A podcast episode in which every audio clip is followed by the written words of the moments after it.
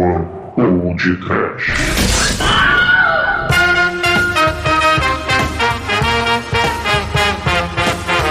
Barba Negra! Encantador de serpentes. Cabeça de cobre. Cascavel chifruda. Boquinha de algodão. Ator e Hanson.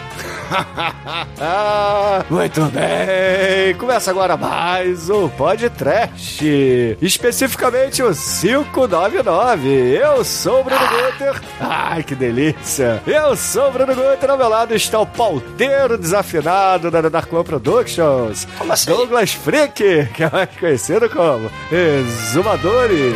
Uma aula de afinação. Meikokage, vamos lá.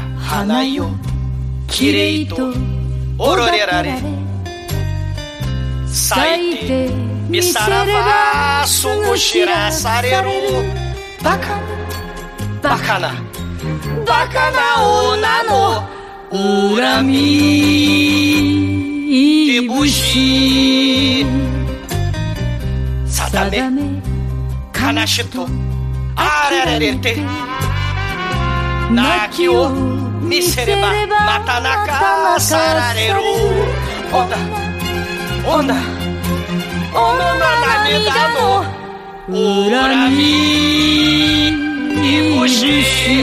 Puta que pariu, canto pra caralho. Tô arrepiado. Eu tô, tava com os buchinhos arrepiados aqui. Porque no filme do Tarantino, o Kill Bill morreu pelas mãos da uma turma. Na vida real, o Kill Bill morreu pelas próprias mãos. Tinha que fazer a.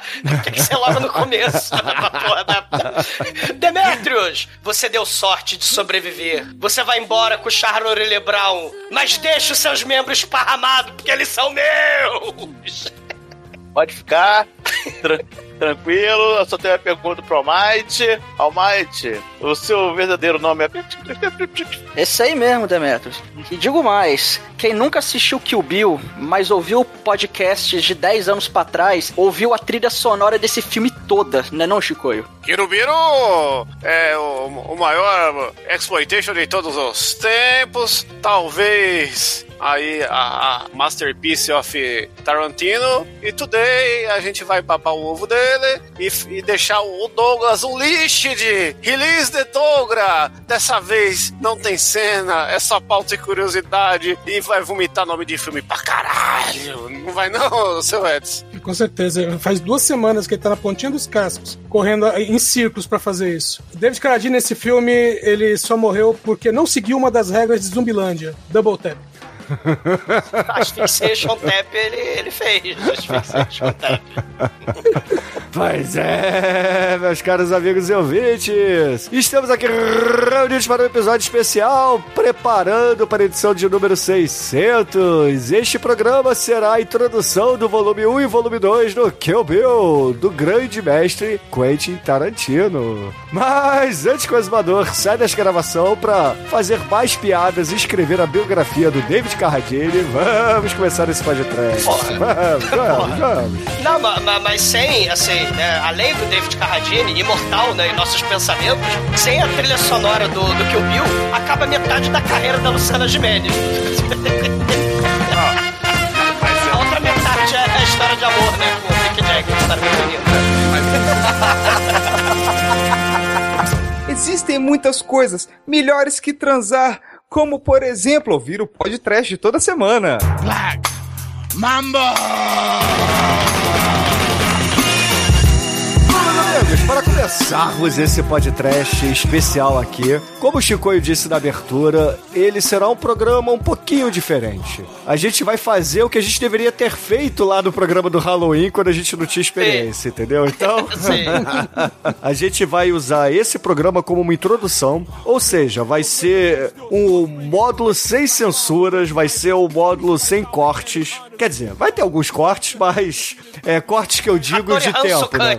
É, a gente vai Hanso ter mais de uma hora pra falar só de curiosidades, de elenco e todas as referências do Tarantino ao criar esse assim, esse épico que é o volume 1 e volume 2 do Kill Bill. Então, antes da gente falar do Tarantino e da galera que vai ter muita coisa pra falar dele, vamos dar um contexto aqui do que que era o início dos anos 2000, pós Matrix, porque isso é muito importante pra entender entender a época em que esse filme foi lançado. Que esse épico, na verdade, foi lançado. Que por muitos é considerado o melhor filme do Tarantino. Que eu já adianto aqui que, na minha opinião, não é o melhor filme dele. Porque o volume 1 e volume 2 é um filme só que foi dividido em duas partes, né? Tipo o Crepúsculo lá, parte 5, o Harry Potter lá, o 8, 9, sei lá qual, por uma questão de distribuição. Mas 2003, quando foi lançado, esse filme é logo depois da era Matrix, já tava caindo em desuso lá, exceto em Bollywood, os bullet time da vida.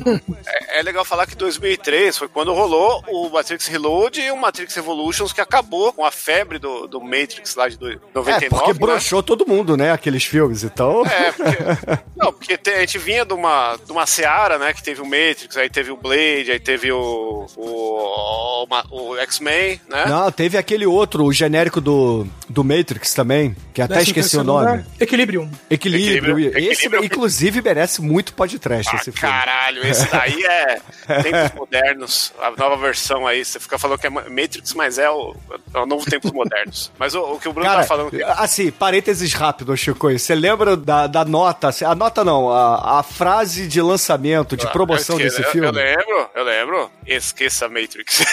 É isso aí.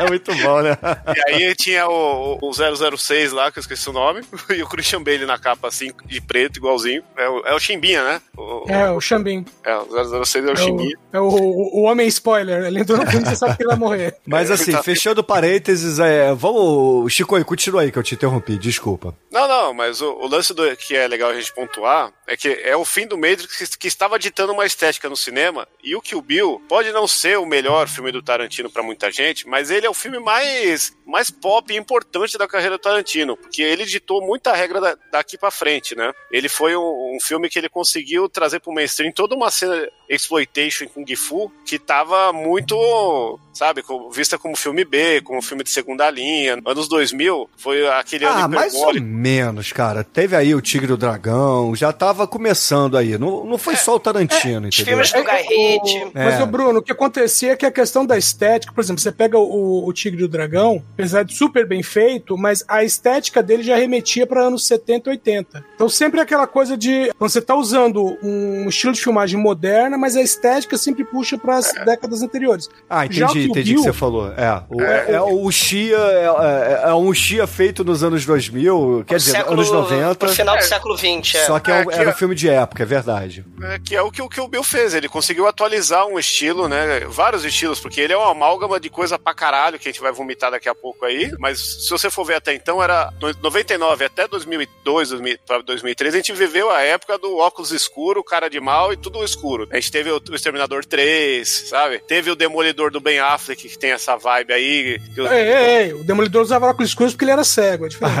É, né, mas- mas tem a vibezinha, sabe, new metal. Você, você olha pela música da época também, tem muito desses elementos, né? É, é E a- e a exatamente. Cara, também. você falou tudo, Chico. A, a vibe desses filmes todos era tipo Linkin Park, Limp Bizkit. É só pegar, por É. exemplo, a trilha sonora do Missão Impossível, né? O, o, o que fez mais sucesso. Eles estavam tiche. Eles estavam tiche. Não, nessa época, se você for pegar como música, você pegar o mainstream do rock. Aquele tava- Underworld, lembra o Underworld? Do É, vampiro o- do lobisomem? Não, pra caralho. E aí, em 2004, a gente começou a ter uma quebra nisso e a música ficou começou a beber na, na influência do Tarantino. Começou a ter uma mistureba de, de bandas aí também voltando pra estilos antigos, porque se você for ver, é quando surge Hives, White Stripes, que é tudo banda que reverencia rock antigo. Queens of Stone Age, que os, os clipes vão reverenciar o Tarantino pra caralho, mistura Sobre- um monte sobre de isso, banda velha. So- sobre isso, tem, tem uma coisa interessante aí, Shinkoio. Essa ideia do revival, porque a gente vai ter uma espécie de colagem de filmes obscuros que o Tarantino vai fazer, referências obscuras dos anos 50, 60, 70, 80. De certa forma, também os crime, os filmes de crime, né? Os filmes tipo do Guy Ritchie, os filmes do John Woo, né? Lá na China, filme de Yakuza, do Takashi Miike. Então você vai ter... E no futuro, né? Você vai ter o Charlie Angel também, que tem essa vibe coloridinha, animada.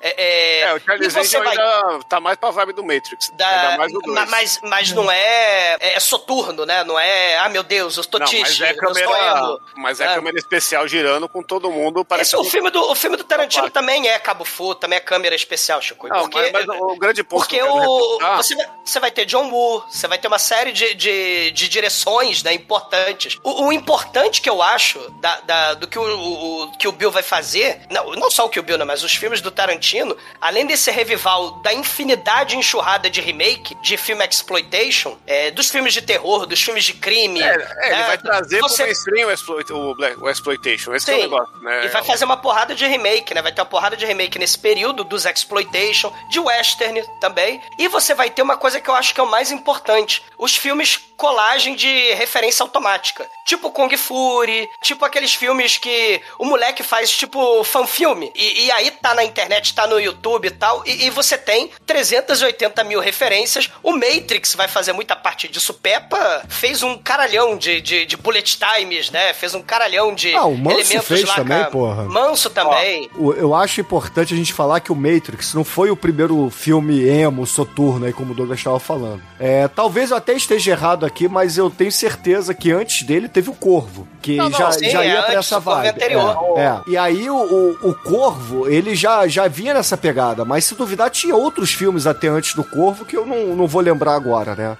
O, o próprio Matrix, Bruno, ele é cheio de referência. Quando você pensa nas irmãs Chachovsky, um monte sim. de referência de quadrinhos, um monte. Essa coisa da mega meta-referência da colagem, porque assim, se a gente pensar lá nos anos 60 do, do pop art, né, do Andy Warhol e outros artistas que misturavam Brigitte Bardot, é, Marilyn Monroe, né, aquela Os lata de, de, de, de... É, é porra, então, você, as balinhas. É, essa ideia da colagem é que eu acho que é a pegada é, é, que também mistura Cara, um pouco com Matrix, né? Porque é tem verdade, a porrada de referência você, também. É, você falando agora, eu acho que se não tivesse existido Matrix, o Tarantino talvez não tivesse tido tanto sucesso com, com o Cara, não, assim, é, porque ele quebrou uma expectativa, né? Se a gente, ó, não, se a gente pega não, 2004, não, que é mas assim, saiu... deixa eu só concluir o raciocínio, Chico.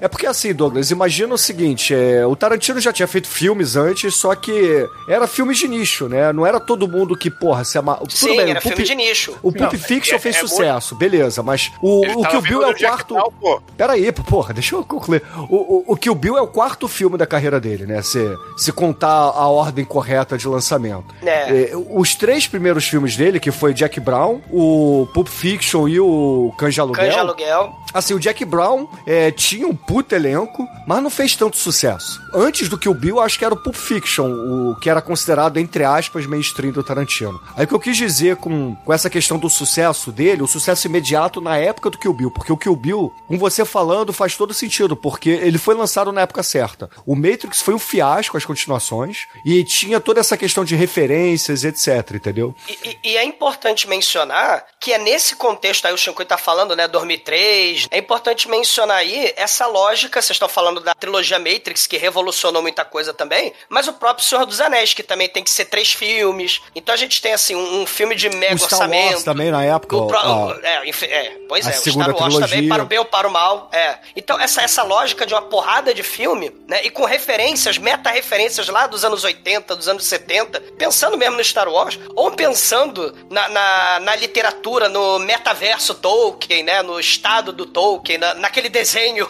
Megalovax foda dos anos 70 e do programa é, é, teatrinho da Rússia, do, do, que tem que ser pode o, o Senhor dos Anéis, né, do russo, a gente tem essa, essa questão da meta-referência. Então, essa coisa da colagem é, é, é muito interessante quando a gente pensa no sucesso. Vamos lá, Matrix, no Tigre e o Dragão, que é no 2000, o próprio As Pantera, que também vai ter sequência de filme, e aí a gente vai... Os filmes do Guy Ritchie, que cá entre nós, né, faziam sucesso pra porra, mas era praticamente tudo a mesma coisa, com aquele diálogo bizarro que ninguém entende nada, né? E com referências típicas, né, pop e, e gíria, né, o diálogo, né, porque isso também é importante quando a gente fala de Tarantino, né, a questão do diálogo. Então o Guy Ritchie vai pegar isso também. Então esse, esse começo do século 21, que o Shinkoi tão bem falou, você tem essa divisão das meta-referências Tist, emo, e você tem as meta-referência colagem, exploitation, western, kung fu, wuxia, filme da Yakuza, com o próprio Takashi Miike, né, e, e, a galera lá do Cabin in the Woods e por aí vai. As meta-referências que vão, ser, vão sendo feitas em remake de filme de terror ou filmes que referenciam pra caralho filmes de terror. Uhum. Não, mas acho que é só importante pontuar por causa disso, né? 2004, 2005 a gente teve essa virada do cinema, que foi o despertar dos remakes, remakes, né? 2004 também teve, começou a ter remake de filme de terror com o negócio Fred vs Jason, que era a- o final, a última coisa do Jason original, do, do Fred original, né? E depois virou. Teve o Madrugada dos Mortos do Zack Snyder. Aí depois a gente foi ter o Peter Jackson com King Kong, sabe? Começou a rolar tudo isso aí paralelo, que o cinema se reinventando, ao mesmo tempo que a gente teve esse negócio do cinema O, o Caveira de. Cristal. O Caveira de Cristal é de quando? Do, do Indiana 2006, Jones. eu acho. É, É, já depois. é, né? mas... Mas, é nessa vibe também de revival aí, de, de Indiana Jones. o, Fred, o Fred Rodrigues lançou Era Uma Vez no México, junto com o Kill Bill, né? Que é ele meio que reverenciando os, o, a balada do pistoleiro e o, o Desperado. O Desperado não. Meu Deus, esqueci o nome do primeiro filme. É, El Mariachi. El Mariachi. Mariachi, né? Que é- ele só faz remake do mesmo filme aí, a trilogia de remakes, né? E É, é, é. Era uma vez no México, não tem nada a ver com os outros. é no México, né? Mas assim, É, o- galera, o Douglas falou um negócio que é muito importante e a gente precisa, obviamente, é um filme pra gente falar do Tarantino, da, da obra conceituada dele, é pelo menos a, a primeira mainstream dele, de verdade. E essa questão do diálogo é, é algo que sempre me fascinou no Tarantino. Não sei se vocês sabem, mas existe uma regra em Hollywood, né, na- nessa questão da pasteurização dos roteiros, dos scripts, que uma cena de diálogo tem que ter entre dois e três minutos, estourando três minutos. E o Tarantino caga pra isso. Ele faz cenas de diálogos com 7, 10, às vezes 15 minutos. Sim. Então, e, e isso, gente, isso quando você fala de cinema, é assim, não vou nem entrar na- no, no tecnês aqui da coisa toda, porque senão, senão vocês vão me chamar de tênis verde, vão falar que isso aqui é cinecast, o caralho, não, não é a pegada aqui. Mas o Tarantino, ele quando monta esses diálogos dele não é um, um diálogo qualquer. Você vê, por exemplo, o Guy Ritchie tenta fazer, é, ele faz mais ou menos, mas não fica tão bom. Outras pessoas tentam imitar o Tarantino, mas o, o Tarantino ele tem um, um segredo, ele tem a fórmula dele pra fazer isso. Se vocês pegarem toda, todo o diálogo Frente desse, atenção. é O exatamente. segredo de Tarantino. O, o, o diálogo do Tarantino, ele basicamente, cara, ele é como se fosse um mini roteiro dentro do roteiro. Então, o que, que eu quero dizer com isso? Quando a gente fala de construção de, de roteiro de cinema, ali você tem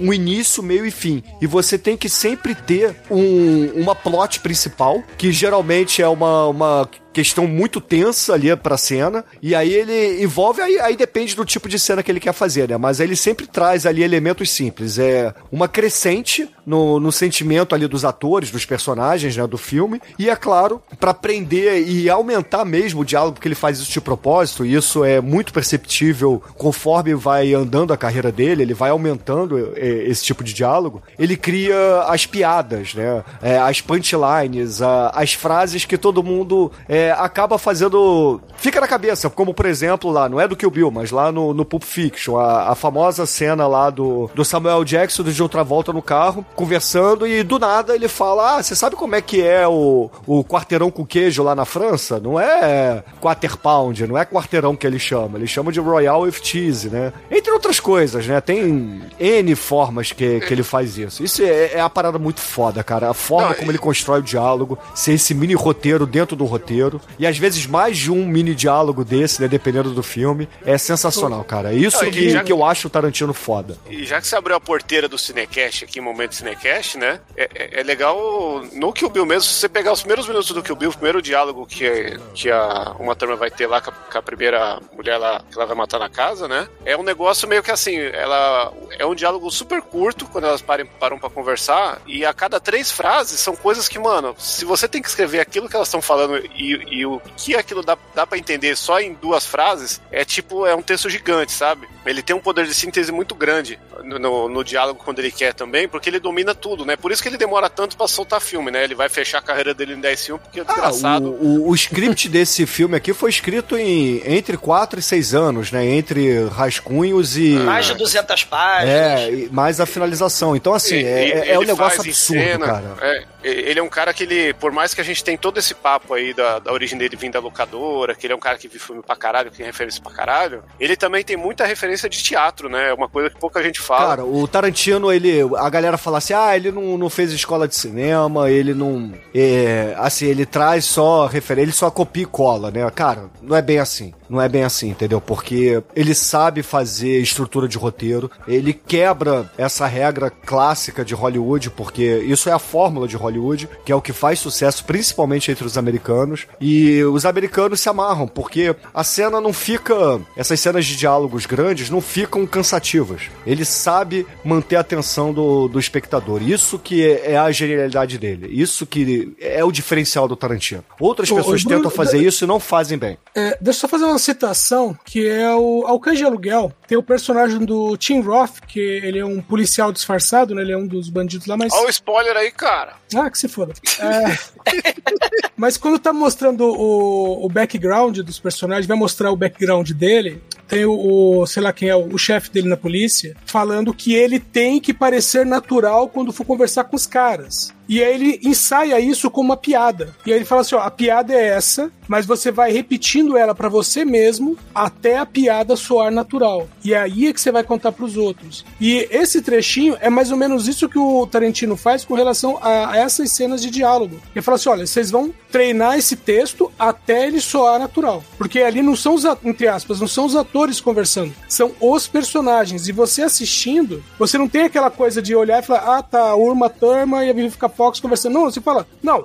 é a, a, a Mamba Negra e a Copperhead é, é- são as duas conversando mesmo, são as, as personagens. Você entra na conversa delas. E é Uma- essa coisa de treinar até soar natural. Uma, uma coisa muito foda disso que vocês estão falando, o Tarantino, ele, ele vai criando essa, essa estrutura como uma espécie de mini clímax dentro de cada, né, aquele É isso aí. exemplo É isso aí. do, do, do diálogo do, do super-homem. Ela o descobre do spoiler lá com a super-homem é, fila. o, é, é o final do, do, do, do épico, né? E essa, Exato. cara, essa cena aí, é, eu acho que nem vale a pena a gente citar aqui, Douglas, porque isso é o tipo de coisa, cara, é o final do, do filme, né? Então, Ma- Mas, mas uma coisa que ele sabe trabalhar muito bem é o psicológico. Se a gente pensar em colagem, que eu tô, vou, vou voltar à colagem. Se a gente pensar em colagem, é recorte. E são recortes de memória. Então, assim, quando ele era moleque, ele via o bom, o mal e o feio com o pai dele. Aquela cena do Clint Eastwood no chão, com a, com a, com a arma na cara dele pra morrer. Ele via lá o machado do Navarro Joe, né, voando.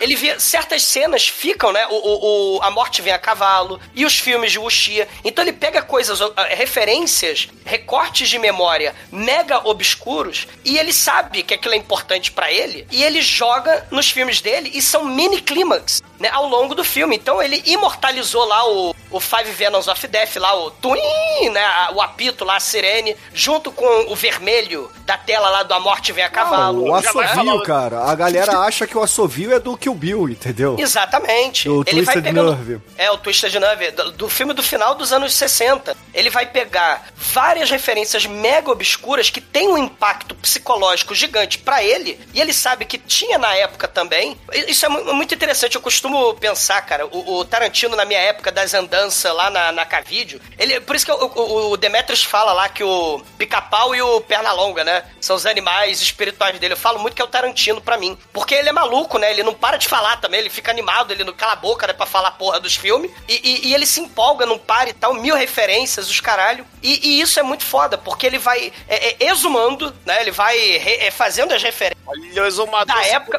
Mas é verdade. Mas, mas é verdade. Eu, eu acho isso muito foda do Tarantino. Ele pega coisas. Eu não sou cineasta, né? Não tô me comparando com Tarantino, mas você pegar elementos da tua infância, da tua adolescência, dos filmes que você viu com teu pai, da locadora, né? Que ele não pegava ninguém. Ele ficava lá vendo filme. Então ele tem um conhecimento é, é, enciclopédico de filme e ele tem uma paixão até hoje pra falar desses filmes. Então dá um trabalho da porra. Ele leva, como o Bruno falou, 4 a 6 anos pra fazer um filme. E, e- e nas minhas andanças, né, lá na, na, na é, é, quando saiu o Kill Bill, né, eu nunca tinha visto, por exemplo, o Navarro Joe. Eu falei, caralho, vou pesquisar, né, é, é, o que que é essa porra de Navarro Joe. Eu nunca tinha visto Blowout, que era do Travolta, né, que o, o Blowout, o, o Vincent Vega, é, do, do Pulp Fiction, é o personagem do, uma espécie, né, de personagem lá do, do, do Travolta que ele achou muito foda lá, o filme do De Palma, que eu não conhecia o Blowout. Mas aí, olha só que foda, eu sempre falo do Blow Up, depois daquele beijo, né? Foi por causa do Blowout, Blowout, que eu fui catar a porra do Blowout, que é um remake, vamos dizer assim, dos anos 80 do Blow Up, só que em vez de, no, no filme original, né, do Blow Up, era um, uma fotografia que o jornalista ia descobrindo lá a- as paradas, né, do serial killer, e também tinha lá o Yardbirds, né, pré-Led Led Zeppelin, né,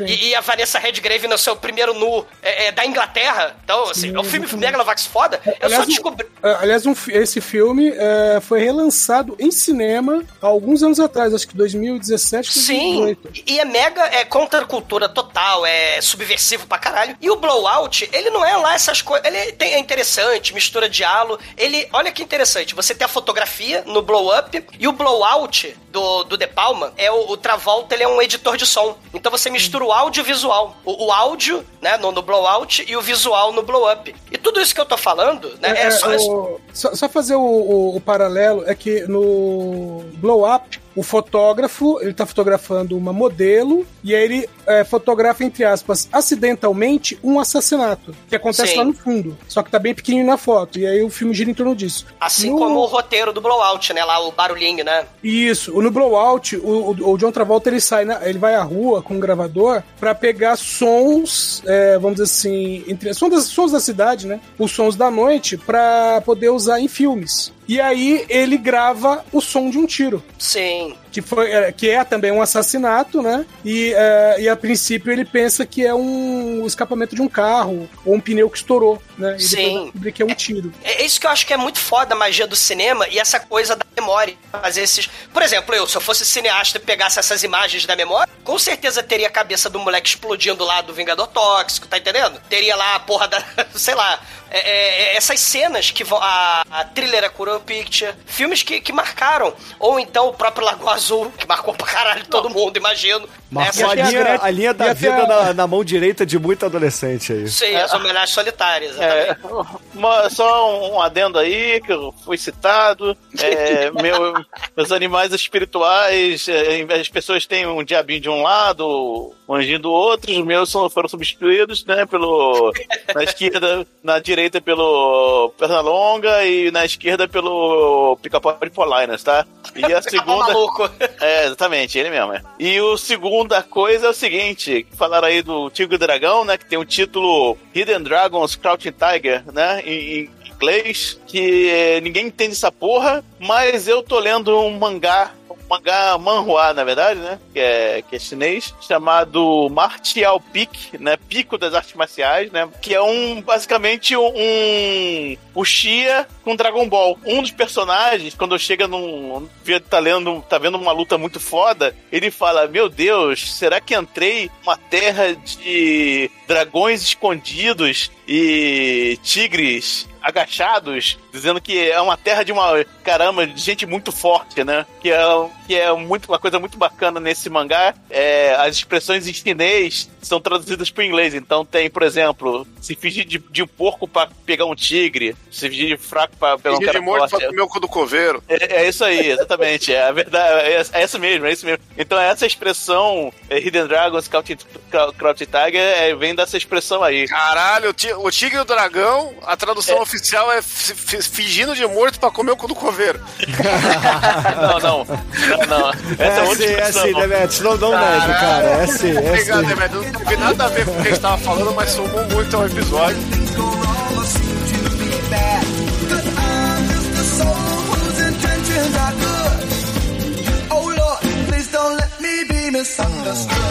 E agora a gente vai, é, obviamente, começar a falar aqui de algumas curiosidades da produção do filme, que, porra, são dezenas e merecem aqui, assim, é, algum detalhamento, né? Porque, por exemplo, a gente sabe, né, pelo menos quem curte Tarantino, que ele escreve os roteiros há muito tempo, a gente até falou isso aqui durante o programa. Só que esse filme aqui, é, ele começou um pouquinho diferente. A ideia, na verdade, surgiu da personagem da noiva, que inclusive ela no primeiro filme não tem o nome citado, né? Isso que é interessante, só vai ser citado lá no volume 2. Tipo a lógica do homem sem nome, né? É, Isso, se bem que- exatamente. Se, bem que durante o primeiro filme, quando alguém vai citar o nome dela, entra um pi, né? Como se fosse censurado. É, exatamente. Porque essa Que é ideia veio até depois. Referência ao Godard, que usava isso aí nos filmes dele aí pra censurar aí, pra ninguém descobrir quem matou. Que orgulho. Shinkoi o... Que o Godard é o da quê? pauta.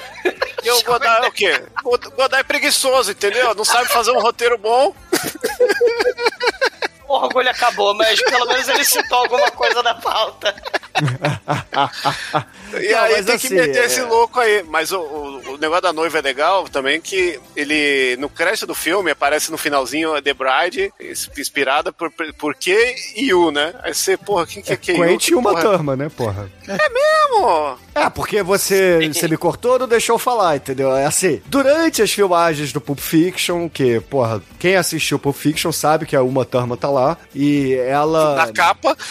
É, inclusive na capa, e a, na capa do, do longa, do long play também, porra, que é um é long play foda, cara, é uma trilha sonora Trilha sensacional. sonora do vinil que eu tenho. E assim, é, a, a Uma Thurman sentou com o Tarantino e eles rascunharam ali numa folhinha de guardanapo a ideia focal ali da, da noiva. E beleza, né? Era assim, a ideia era fazer um, um roteiro baseado em cima da personagem. Ô, e... ô, Bruno, que aliás, é, num, no, no Pulp Fiction, num diálogo dela com o Vince Vega, né, com John Travolta, ela, vamos dizer assim, ela resume a personagem que é ela em Kill Bill. Só Isso que ela aí. fala que você, não, eu já fui atriz, trabalhei numa série de TV. E aí ele fala, o que, que você fazia? Aí ela fala assim, ah, eu era uma especialista em facas. Eu fazia parte de um grupo de mulheres fodonas. É verdade. É, Era tipo um personagem que ela pensava durante o que o Bill usava isso pra meter um cock É, teaser na galera. era a Fox Force Fives, o, o nome do grupo aí especializado, né? É, que é muito foda. E, e tem, e tem referências do Three The Hard Way, né? É, exatamente. É, Uma da Beatriz Kido motoqueira de amarelo e a moto de amarelo remete ao Frida Hardway que tem três personagens que são as torturadoras oficiais do, do cafetão, que são Princess, Countess and Em- Empress, né? Princesa... a- Condessa e Imperatriz. Condessa e Imperatriz, exatamente, cara. Que, que dá um, um toque todo especial ao filme, realmente é muito bom. E- E, e- tem e e- e tem que falar que Trid Hardway é a base é, pro Black Dynamite, né? Exatamente o, o roteiro Black Dynamite. Exatamente, cara. E o Círio Santiago fez aquele Ebony, Ivory e Jade. Que tinha lá Black, a mulher Black Exploitation Ebony. Ah, pra mim, né? é, Ebony Ivory é, é uma outra parada. É uma música muito Não, foda, entendeu? Ebony Ivory- Ebony Não, and Ebony- Ivory. Porra, é E muito Jade. foda. Jade, um filme de 76 do Círio Santiago, aquele falcatrua, né? E, e Ô, ô, também Bruno, tem esse elemento. Só um corte, Douglas. Ô, Bruno, depois, dessa, depois de você cantar aí, é hora de você dar um abraço no, no, no Douglas, viu? Pelo Porra, é genético, cara. Assim, a voz melodiosa é genética. Como assim? Eu sei cantar. né? Eu sei cantar. Né? Cara, mas ah, assim, voltando aqui ao ao Kill Bill, é importantíssimo a gente falar que o Fox Force 5, que é Esse- originalmente lá no, no Pulp Fiction e tal, que depois vai virar ah, as assassinas aqui, da, o grupo de assassinas do Kill Bill. Viper Assassin's Squad, né? É, exatamente, o Viper Assassin's Squad. Ele, obviamente, é baseado num dos meus filmes prediletos da vida, que é o Five Deadly Venoms. E, porra, o Tarantino, ele não tem que usar uma referência só, né? Ele tem que usar mais de uma referência pra mesma parada, o que dá um toque especial, né? Porque são duas paradas que eu me amarro. A primeira é, é- é esse filme, que já foi podcast, inclusive, né? E ele botou o nome das personagens exatamente da Irmandade da Serpente lá da Marvel Comics, meu irmão. Que eram os inimigos lá do Capitão América Palavra Proibida. Um grupo muito excelente, que eles também adoravam envenenar o reservatório de água de Washington, né? Porque, porque eles eram de... Não, não é, me- não é melhor do que o episódio do Batman com o Batmirim, que o, o grande inimigo do Batman, o Doceiro, queria colocar groselha na água de Gotham, né, cara? Pra sei. tivessem cárie, né? Mas o, o legal de falar da equipe aí também é que o Tarantino declarou isso quando tava lançando o filme, que o que o Bill surgiu da vontade dele de fazer o maior exploitation já feito, né? E ele conseguiu. Ficou tão grande que ele teve que quebrar em dois, né? Mas conseguiu. E graças a isso, ele pegou, porque ele começou a criar os personagens, que o grande lance do Tarantino, como a gente já falou no começo, além das montoeiras de referência que ele tem, são os personagens dele que são todos muito ricos, muito bem elaborados tal. Por mais que o cara apareça pouco, você consegue definir a personalidade e tudo mais. E aí ele tem uma pira nesse grupo que cada personagem representa um tipo de exploitation. A gente vai ter a, a, a mina do Black Exploitation, vai ter a Daryl. Hannah, vai ter o, o, o cara do Western, né? Vai ter a do, do Kung Fu, vai ter a Daryl Hannah que é o do, do Revenge Porn lá, Revenge Porn não, do, Do. Thriller, Cruel Picture. Não, mas do- qual que é o gênero mesmo? É o Whip, Exploitation. É o É, Whip. revenge, revenge, revenge movie. É Revenge Gia- Movie, Giallo, na verdade, Woman né? in Prison, você escolhe aí a, a Giallo série. também. Giallo. E Ah, aí, o isso o o que Diallo não, é, não é tanto, né? É, é mais Revenge Movie mesmo e um pouquinho de Whip, né? Porque ela é torturada e tal, né? Tipo o, o Mijay lá no, no- Como é que é o nome do filme? Deu, deu branco agora. O, A Speech on Your Grave. a Speech Organ. Eu falei Mijay, né? Eu cuspi no teu, na tua É forma. lixo no seu túmulo. Você tá lembrando? Ah, arrombada! É, uau, arrombada. É, isso aí.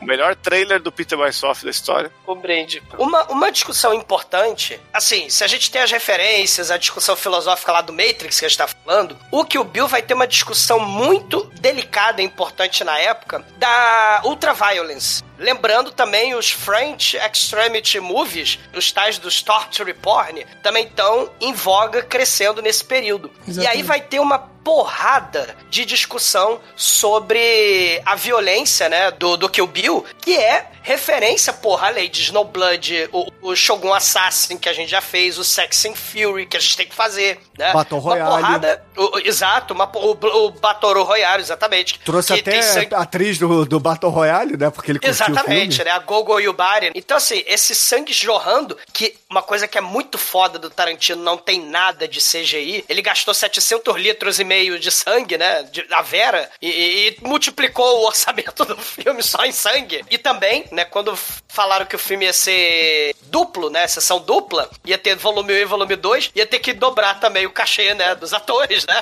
E você sabe a história do sangue, ro- do sangue jorrando original? Você tem o Kurosawa no Sanjuro, que é um filme megalovax foda, preto e branco. Olha aí, a, a- mesma proibição e a censura, né, que ele teve que, por causa da censura, fazer o filme preto e branco, Não, né? o Kurosawa não foi É. censurado, era preto e branco mesmo, caralho. Eu tô falando do filme Não. do Tarantino, né, na cena dos Crazy Eight. Não, não, não, mas não, peraí, peraí, Chico, aí, peraí, peraí. O Kurosawa, é, cara, ele foi bem longevo, cara. Ele não pegou só preto e branco, meu Não, irmão. mas o filme que o- é de 61, 61, 61 já tinha já tinha filme colorido, Já, já porra. tinha. Aí ele Porra. tinha dinheiro pra comprar o filme ou era igualzinho do Ah, cachorro? o Chico não fode, né, cara? É, o Kurosawa, assim, não era uma prática só do Kurosawa. É assim, muitos filmes de Kung Fu lá nos anos 70, inclusive, né? Nem 60, 70, fazia o preto e branco justamente pra tentar burlar um pouco a censura que o próprio Tarantino fez. E o, E o- aceitou Pai Humana 2 também. E um detalhe muito importante aqui é que do trailer, não sei se vocês chegaram a ver na época do, do lançamento do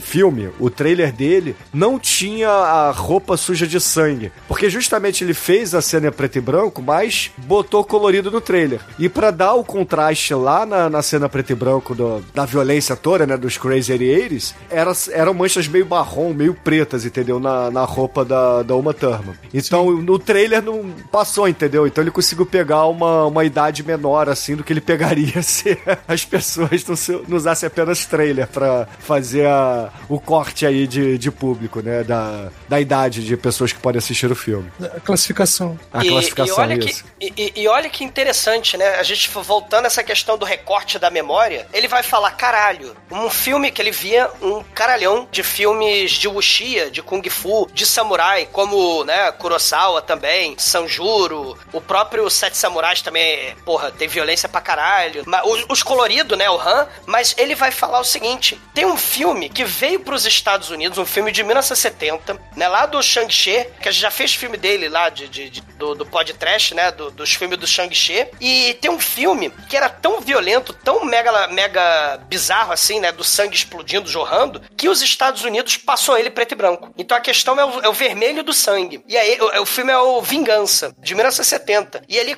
nos Estados Unidos, no resto do mundo não, mas nos Estados Unidos ele passou em preto e branco. E aí, olha a ideia, o Tarantino lembrando desse filme, porque ele é maluco, né? O Tarantino é maluco, todo mundo disso, obcecado, né? Insano. Ele, ele pegou um filme de 1970 que usou essa lógica pra tentar burlar a, a- a censura, né? Da, da E classificação conseguiu, do filme. porque ele, o filme rodou nos Estados Unidos pra 17 ou menos. Exato. E, e- e além disso, ele é megalomaníaco também, né? Porque é, a gente tá falando aí de um roteiro que levou, como o Bruno falou, quatro anos pra ser feito, esperou uma turma ter neném, né? E tal. É, Inclusive, é, não, e- lá o- inclusive é, é, a ideia da, da noiva tá grávida no filme veio da gravidez dela. Eles Sim. falaram assim, porra, já que você tá grávida, que tal a noiva tá grávida também, entendeu? E, e chamou, né, a galera lá do, do. Assim como, né, Hollywood já tava namorando a galera lá do Oriente, né? O John Woo, ele vai chamar o Jack Chan, né? E por aí vai. Ele vai chamar o Yuen Wuping, que vai ser o cara que vai fazer aquelas cenas de, de luta, né? Lá do, do, do Matrix, a série toda. O Tigre e o Dragão, o Ip Man e também, né? As cenas de porradaria aí do, do Kill Bill 1 e Kill Bill 2. E ele é um cara que vai fazer o clássico que não foi podcast ainda, o Drunken Master. Ele vai trazer essa galera toda porque ele queria, megalomaníaco como ele é, né? Fazer o apocalipse sinal dos filmes de ação. Tarantino, ele tem essa frase. A minha ideia com que o Bill foi fazer o apocalipse sinal dos filmes de ação. Ele... ele é, é, isso, isso, isso, isso é muito bizarro, né? Não, ele é, do, é o lance dele querer juntar todos os exploitation numa coisa só, né? Sim. E, e aí, só que ele é mais puxado pra luta tal, né? E, e, é, e é bacana, né? Porque o jeito que ele consegue juntar as influências aí, eu sou um cara que sempre criticou muito, né, o Tarantino, porque não é essa Coca-Cola toda depois do. Ah, Chico, o que você tá fazendo aqui? Vamos derrubar ele da call? Não, depois. De, na verdade, a minha crítica é com o Django lá, que a partir dali ele, não, ele perdeu os poderes de edição, né? Mas o grande lance é esse Porque a montadora do filme morreu, cara, dos não, filmes não, anteriores mas se dele, você for ver o Kill Bill, o Bill pra ter duas partes, ele já, já é um negócio da falta de síntese que ele teve, né? Que ele tem tanta ideia e tanta coisa pra enfiar num filme. Sim, cara, que eu digo que ele é meu animal cara. espiritual, cara. É por. É, parece o exumador fazendo pauta aqui. Ô, Chicoio, você quer, você quer coisa pasteurizada? Vai ver Transformers, cara. Se bem que Então, os mas filmes do Michael Bay Transformers também não tem uma hora e são meia, 12 né? filmes É, de é. Transformers. São Cara, duas horas e vai- trinta. Cara, É. vai ver, vai Mas, ver anime, cara. Vai, vai ler Mas mangá, segundo, porra. não, opa, opa, segundo o Manel, Transformers 3 é tão bom quanto o Império Contra-Ataque.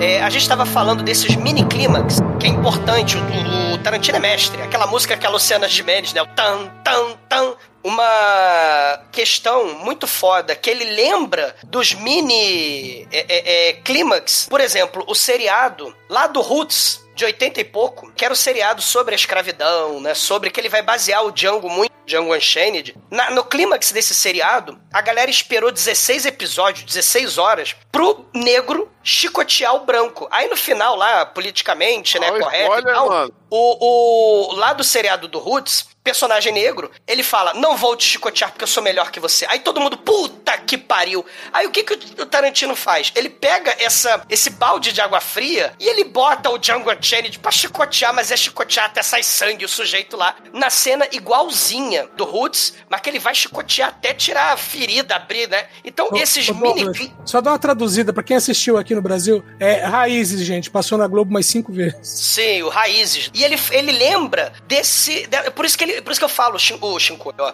o Tarantino ele sabe mexer com o psicológico, né? Eu também Da- sei. Também. É, você me deixa puto às vezes quando você bota a cara, cadê meu carro na porra do...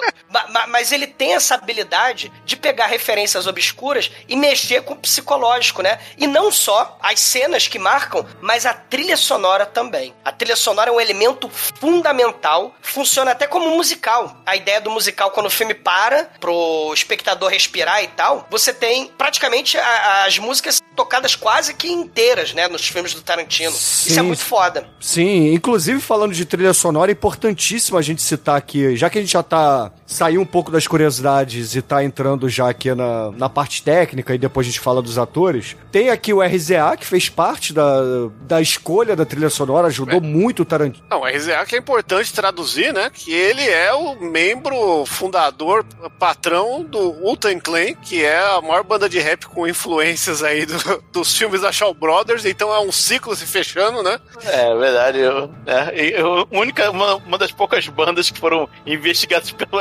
FBI como criminosos também. É, mas depende disso, o Clan é uma banda até que... o, o escritor de GURP Cyberpunk também foi investigado pelo FBI. Até aí não quer dizer nada, cara. Todo mundo no Também- planeta é investigado pelo FBI. Entendeu? Mas enfim. É que o, o legal de ressaltar do Tang é que eles têm esse negócio que cada membro da banda tem o nome de um personagem de um filme. A gente já fez aí o, o, o Ghostface Killer, que é do o, o Chinese Box lá, como é que era? Chinese Cheese Master Box. É, a gente gente fez essas porra aí, já, a, gente, a gente tem que tabelar o Tan Clan pra zerar todos os filmes que valem de, de Kung Fu chinês. Ah, que isso. Tem muito, tem muito personagem a nascer aí no Tang Clan ainda, Não, cara. não, tanto que o Tan Clan fez uma linha de DVDs dele com todos os filmes que eles assistiam pra pegar, é, pegar inspiração e tal, né? E é bizarro, porque tem uma, uma coisa atrás disso até, porque a musiquinha do, do Quincy Jones, que é essa do apito aí, do, da Luciana Gimenez, o caralho, né? Que é, o- que é do Kill Bill, ela é uma música do Quincy Jones dos anos 70, ses- não, dos anos 60, e ela foi usada num filme de Kung Fu chinês que o Tan Clan fez, entendeu? Então o negócio é antes do Tan Clan, já tinha o Quincy Jones influenciando o, chin- o cinema chinês, que roubou a música dele pra estar aqui no Kill Bill hoje, entendeu? É, E, e, não, assim, e para de falar da Luciana Gimenez aí, cara. e, e assim, o, o que eu ia dizer do RZA, cara, que ele ajudou tanto o Tarantino, porque a trilha sonora do Kill Bill é tão icônica, é tão icônica que eu diria que é mais impactante no cinema do que a do Pulp Fiction. A do Pulp Fiction é melhor, é mais bem trabalhada, mas aqui tem inserções pontuais que são Gênio obra do Morricone, RZA. cara. É exatamente, cara. É, é- é dedo do RZA nessa porra, sabe? Então, É, assim. a, a do Pulp Fiction não parece um best-of, né? Do Pulp Fiction tem lá o, o, o Mr. Lula lá, do, do Dale lá, e, e a música do... Dick Dale, cara. E É do Dick Dale. São três músicas, basicamente, né? Do Dick Dale, Word Overkill. Isso, eu Overkill Girl, Will Be a Woman Soon. Que acho que é um cover, inclusive, se eu não me engano. É, e a música do. que eles dançam lá. É, Chuck É, Berry. Chuck Berry. Pra quem não sabe quem é, é RZA, ele fez filme como pa- protagonista, né? Que é o Homem com os Punhos de, de Ferro. E tem, até, e tem continuação, né? O primeiro é ruim e o segundo é pior. É, ele, como ator, é um excelente montador de músicas para filmes, né, cara? E se eu não me engano, o, o Tarantino produziu esse filme. Produziu, produziu. Eu Não, já, já citei ele no, no falecido lado B, que eu pretendo colocá-lo aqui na pauta do podcast, porque eu acho que vale a pena. E assim, só pra é, falar que as influências, o dedo da RZA, cara, o, o assovio, que é icônico no Kill Bill, que é o Twisted Nerve, que a gente já citou, foi escolha dele, muito bem escolhida. Ele trouxe trechos lá do Lady Snowblood, e como o Douglas disse, trilha lá do, do Sérgio Leone, né, do- dos filmes do Sérgio Leone, que é o Ennio Morricone, lá o Grande Duelo, que, porra, é uma das músicas mais icônicas do cinema, né? Épico, é, né? O, é, o que o Bill só revitalizou ele, porque a música já era mega famosa. E a mistura que ele faz da- das músicas é, é fodida, né? Ele começa com a Nancy Sinatra, com a Bang Bang lá, que é aquele negócio encaixa como uma luva, parece que a música foi feita pro filme, né? É, É, mas isso aí não é o RZA, né? Isso aí já é a, já é a escolha do Tarantino aí, não, entendeu? É, é Tarantino, mas eles fizeram as escolhas juntos. Faz parte do, do, do score completo. É que tem score e trilha sonora. E, e no caso de Tarantino é tudo muito misturado, né? Ele vai, ele vai misturar desde isso, vai misturar a trilha sonora de outras coisas, que tem a trilha sonora do Besouro Verde lá, que toca pra caralho um monte de vez. Vai ter a Santa Esmeralda, aí, que é o duelo final. E é muito interessante a gente ver a, a pontuação da música e como a música também pontua, mais uma vez, a genialidade do Tarantino, não só para o que ele tá reverenciando, o que, que ele tá fazendo lá, mas ele muda o estilo de direção, muda o estilo de corte, tem, tem uns cortes secos na música que é para dar o clima, o enquadramento de acordo com a música que vai passeando, né? A gente tem a, a grande banda de surf music japonesa, a, a Six, é, Five, Six, Seven, Nines e o caralho. 678. É, eu não sei falar, mas eu Five, tenho six, vinil, seven, eight, cara.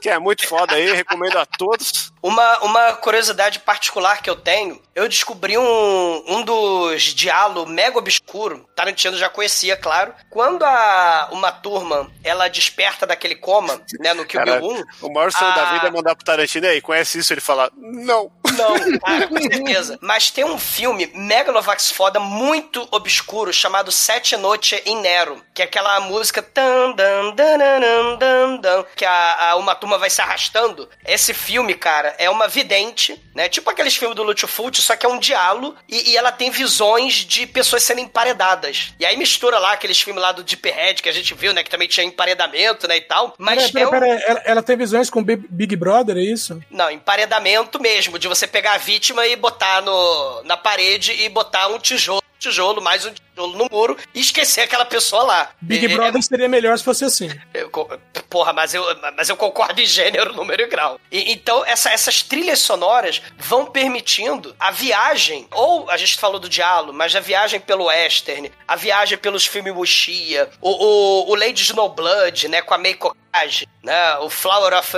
of, of Blood, Carnage. Assim, tem, tem as trilhas sonoras, porra, né, e também as trilhas sonoras modernas aí, meio surf rockabilly, né, do...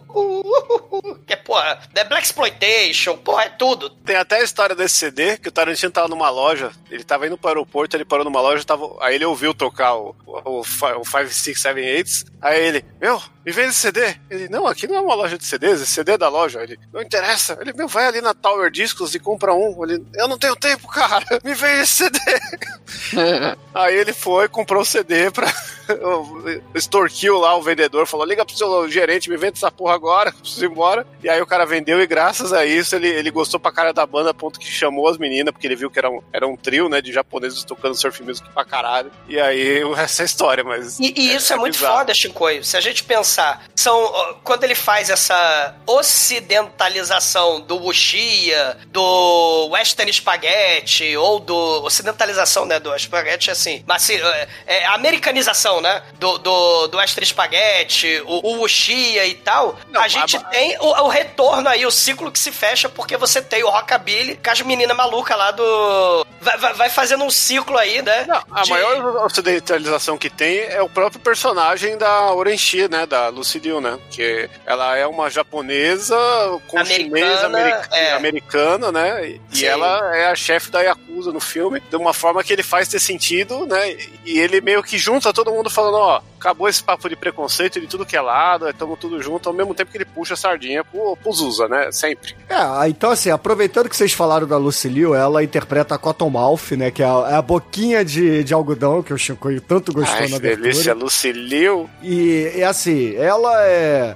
Tava lá nas Panteras, a gente citou no início, inclusive, né, ela...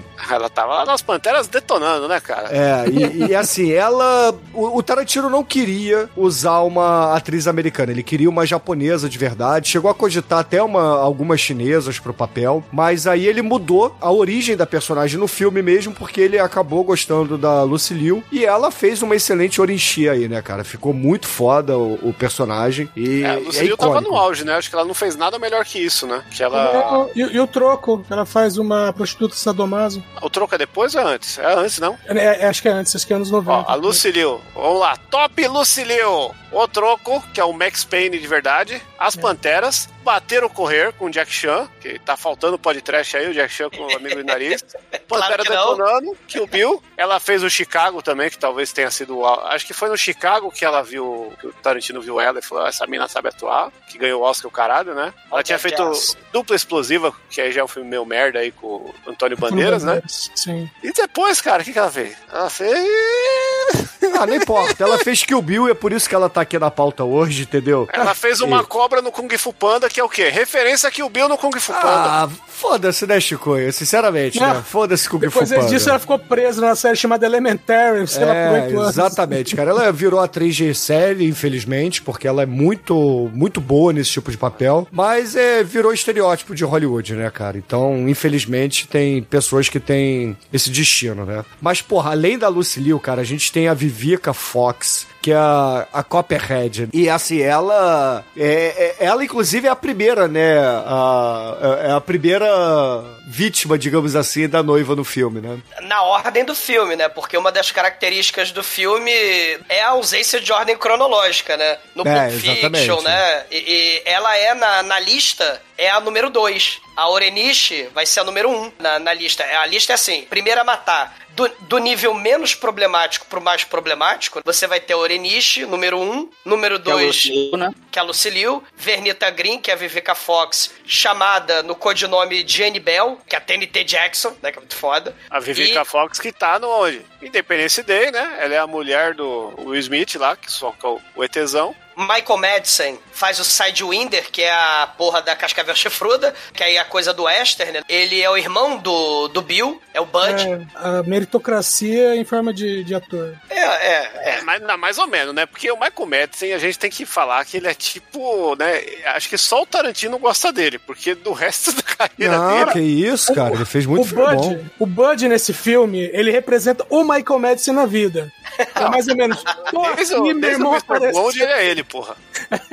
Eu tô aqui parado, meu irmão me deu um emprego. É isso Porra, aí. o, o Michael Madsen, gente, é, é- é nada mais. Tudo bem, é filme do Tarantino também, mas é a cena icônica dele cortando a orelha lá do candango, entendeu? Porra, é foda Não, essa agora cena. me fala três filmes do Michael Madsen sem ser do Tarantino. Porra, tem o filme com o Ibol, caralho. Aí, o Blood Rain que bem, você curte. bem. Vamos lá. Entendeu? Give me more, give me more. Tem, A experiência. tem o Experiência, A Experiência, tem é. o White Ah, ele Earp, é- na experiência ele era estagiário, tava só experiência. White Earp, Free Willy, entre outros, Chico. Então, porra, Eu adorava o esse White Earp, cara. White Earp é foda, cara. Caralho, quem que ele era do Free Willy? A baleia?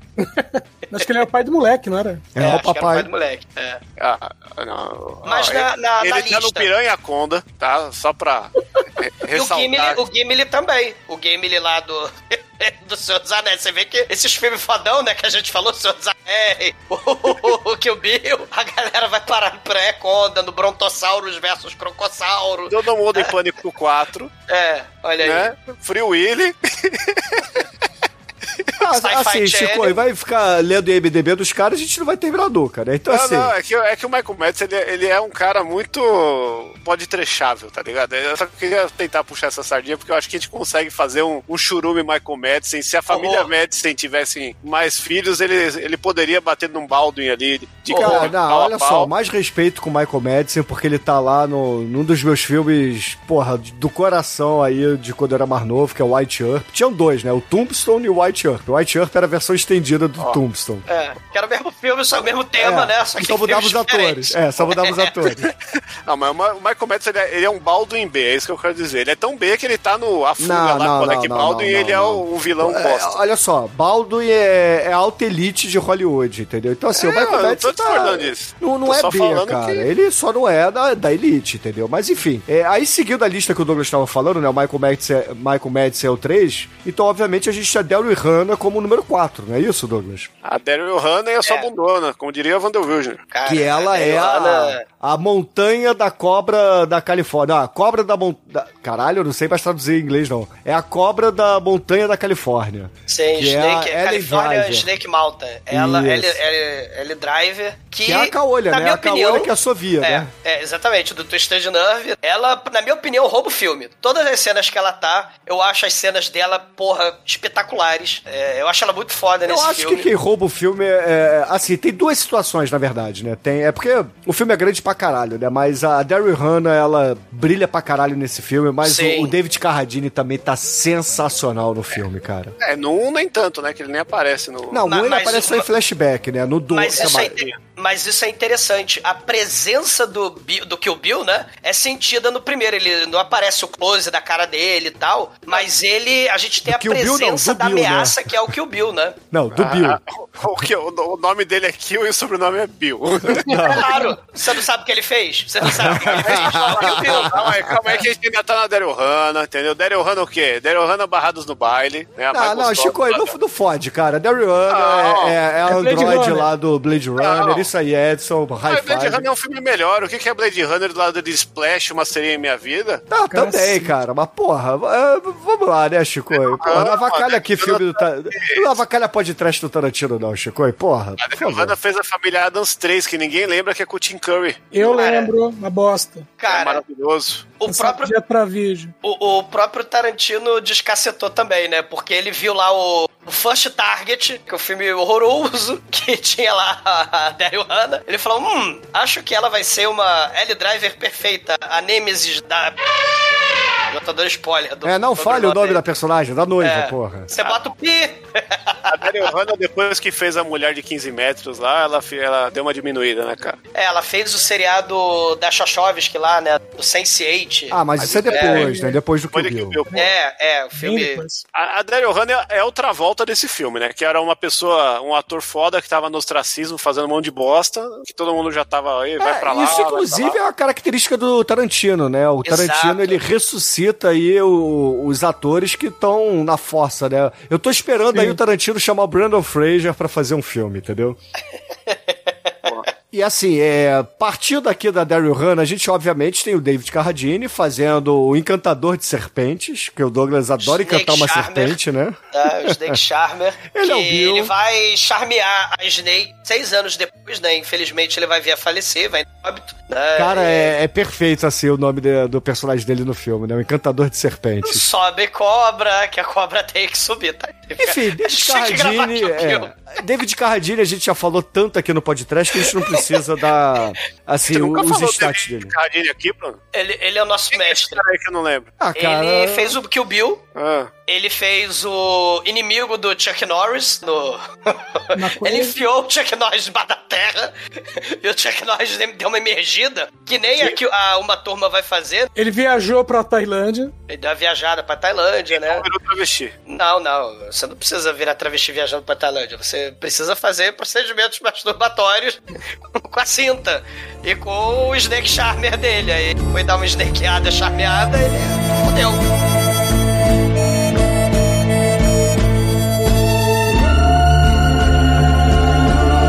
Antes da gente falar da Uma Thurman, a gente tem que citar algumas participações fodiscas aqui do filme. É, algumas não tanto, né? Como, por exemplo, o Michael Perks, que faz lá o Texas Ranger, que é, uma, é um personagem recorrente aí do Tarantino Verso, como o pessoal gosta de chamar, né? Do Drink no Inferno, né? É, exatamente, né? Ele... O que vale a pena falar do Michael Perks é que ele tá dirigindo, o carro dele tem uns óculos lá, que é o quê? Referência a Nicolas Cage lá, o filme original dos 60 segundos. O Então 60 temos- segundos original não é do Nicolas Cage, Chico. Mas é 60 segundos, 60 segundos, quando você fala isso, o que, que você lembra? Nicolas Cage pulindo o, capô do, do, do carro com a Angelina Jolie. E é um filme que ainda falta ser podcast, entendeu? E Nicolas Cage tá inserido aqui no bingo desse episódio. Esse, essas cenas de carro, né? A gente vai ver um dos fetiches do Tarantino por carro lá no Death Proof, né? Que a gente já fez podcast. Mas a gente vai ter o Gone in 60 Seconds. Vai ter a Daryl Hannah dirigindo o carro lá, tipo naquele filme lá do Vanishing Point. Então tem esse, esse, esse fetiche também pelo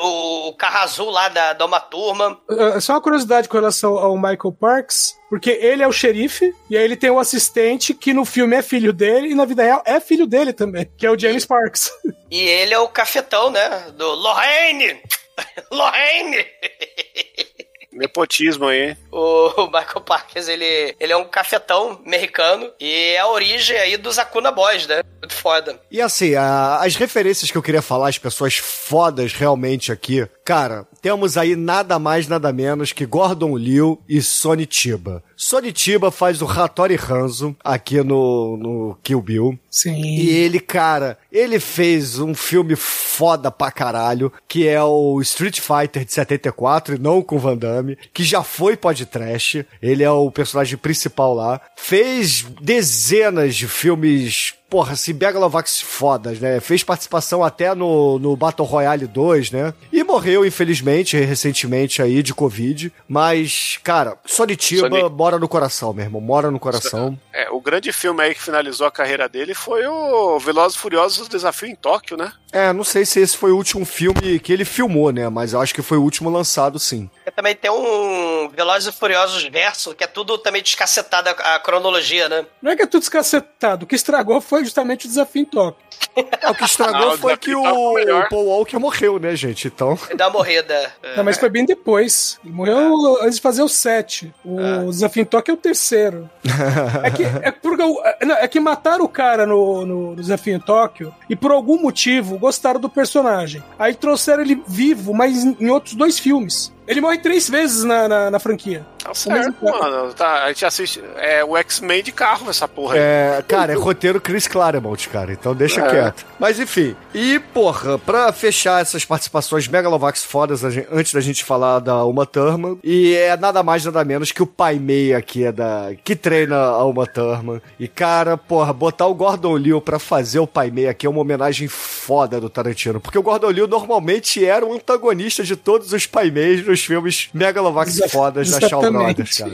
Sei. O, o importante mencionar uma ponta é, piscou, não viu, do Samuel Jackson, né, na igreja, o Na verdade, pianista. você não vê, né? Você só ouve a voz É. dele, você vê ele de costas. Exato. Isso E o, aí eu Sid, acho que é fake news, essa porra aí. Não, não- Não, o- tá, tá acreditado. e o Sid High, no, no puteiro lá do Sidewinder, né? Quando ele leva esporro lá do, do, do dono do puteiro. O Sid High é o barman. Então você piscou, não viu também o Sid High. E agora, porra, vamos falar da Uma Thurman, a protagonista do filme, a Mamba Negra, que, porra, como a gente já disse, o nome só aparece lá no volume 2, né? Então, no primeiro filme, tem até, se você pausar rapidamente, alguns momentos você vê parte do nome dela, às vezes o nome escrito ali num, num detalhe É. ou outro. É, quando ela, quando ela vai pegar o avião, que ela tá indo pro É, Japão. tem a passagem, por é, exemplo. a passagem, se der um. Se você viu no cinema, esquece. Mas É. se você tá em casa e, e der uma pausa ali no, no, no segundo exato, você vê a parte do nome dela. não podia ter o nome do Samuel Jackson no, no pôster, porque senão ia achar que ele que era a Mamba Negra, né, cara?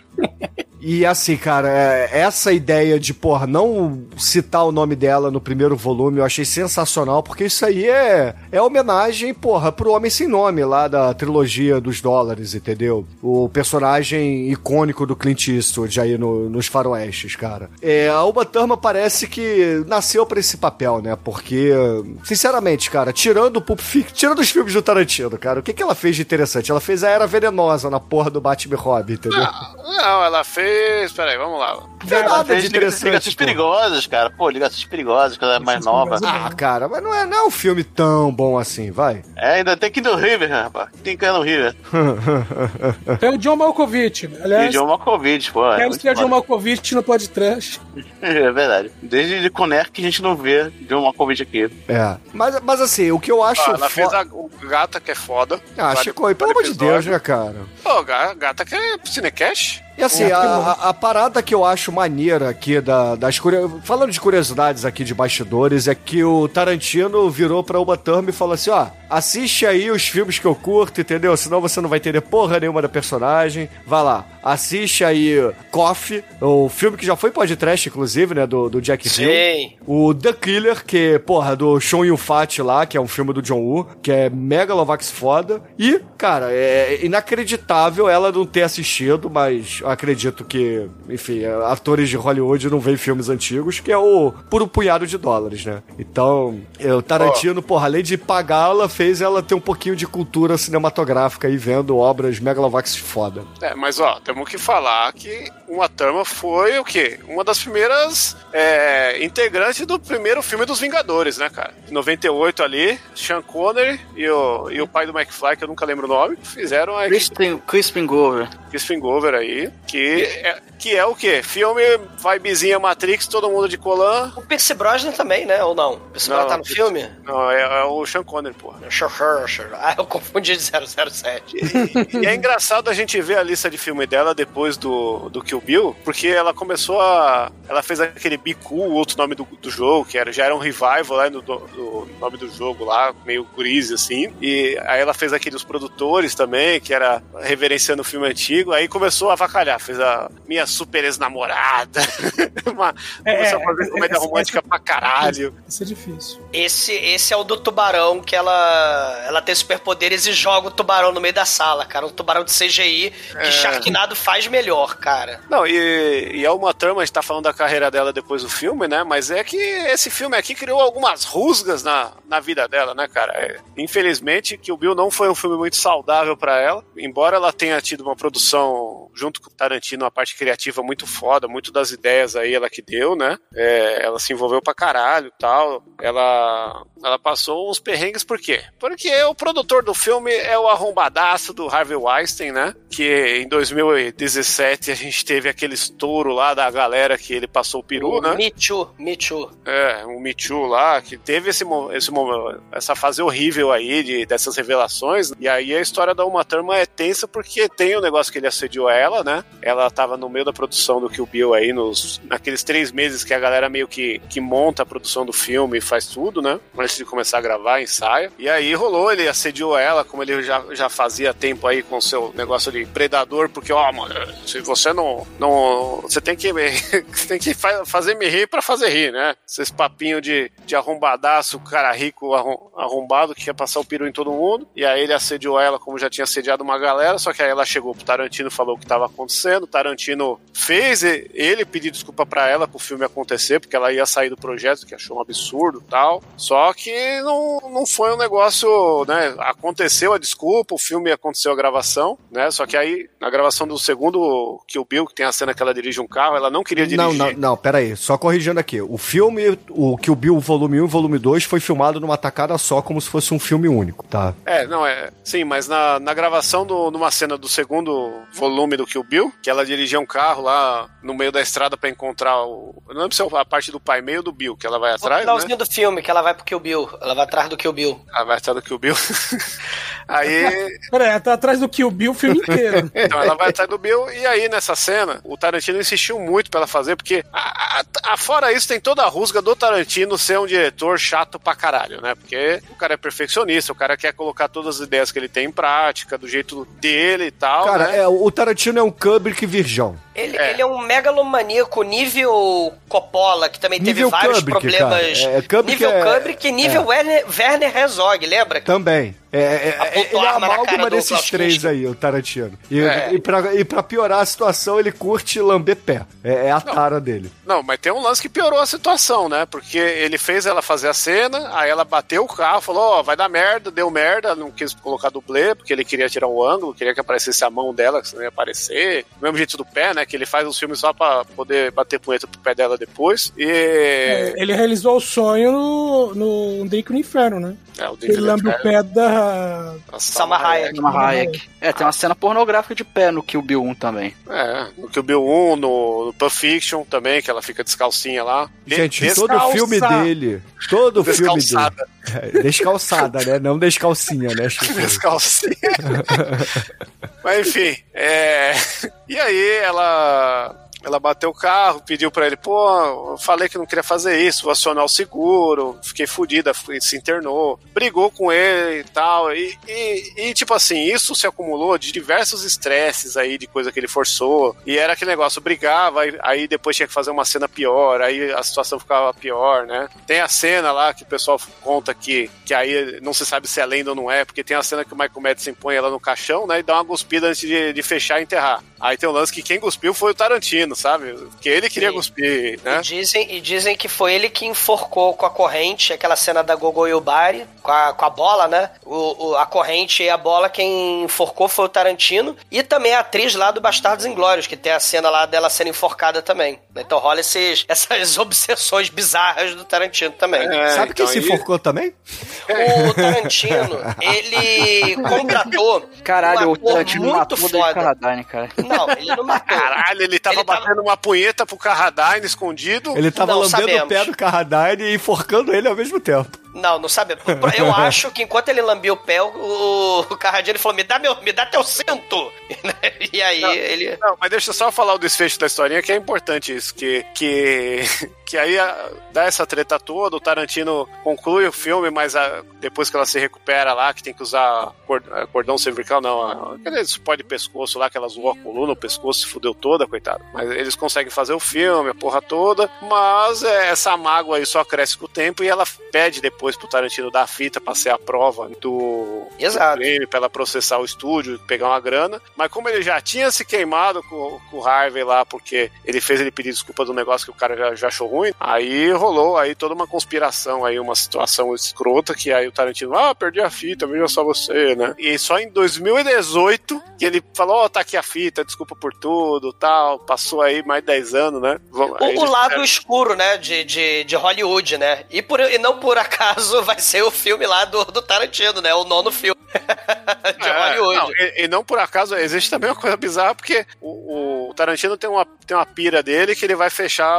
a carreira dele com 10 filmes. E agora ele diz que o último grande filme dele foi o Era Uma Vez em Hollywood, e que ele quer fechar com Kill Bill 3. E, e a ideia dele do Kill Bill 3, o pinch que ele vazou até então, foi que é a, é a noiva, né, a, a Uma Thurman, com a filha já crescida, 20 anos, né, que, já, que é o tempo mais ou menos do que vai sair o filme, vai ser 20 anos depois da história, fugindo de alguém que sobrou do primeiro filme, de alguma coisa tal, vai ser um filme assim. Aí, e ele precisava pedir desculpa pro filme acontecer, né? Então, ao mesmo tempo que rola isso, rola o lance que aconteceu o Me Too, e por causa do Me Too ele falou, ó, já que o cara tá queimado, fudido, tá aí, ó, fa- faz o estrago, né? Agora eu não devo nada pra ninguém. Ele falou que o maior arrependimento da vida dele foi ter segurado essa porra aí. A situação meio bosta, né? Os lados bizarros de Hollywood, né? É. Tem o, o Harvey Weinstein, dizem as lendas que pra comprometer as investigações, porque a fita tinha sumido, né? O copião, né? Tinha sumido, do acidente dela tinha sumido. Dizem a- a- as más línguas que até ele mandou destruir o carro, né? Do o carro azul que bateu na árvore lá, não sei quantas milhas por hora, né? O cara é escrotaço mesmo, né? O Harvey Weinstein escrotaço. Querendo abafar totalmente a situação, né? E foda-se a segurança. Por isso que é importante a gente falar, né? Na questão da segurança, do, do- dos atores, né? Porque, tem, né? A gente falou de Brandon É Lee só e tal. lembrar aí da, do- da polêmica recente aí com o Baldwin, porra, que matou a, a mulher com, com tiro de verdade, entendeu? Exatamente. Então isso não é palhaçada, isso aí é um negócio importantíssimo. Segurança durante as filmagens.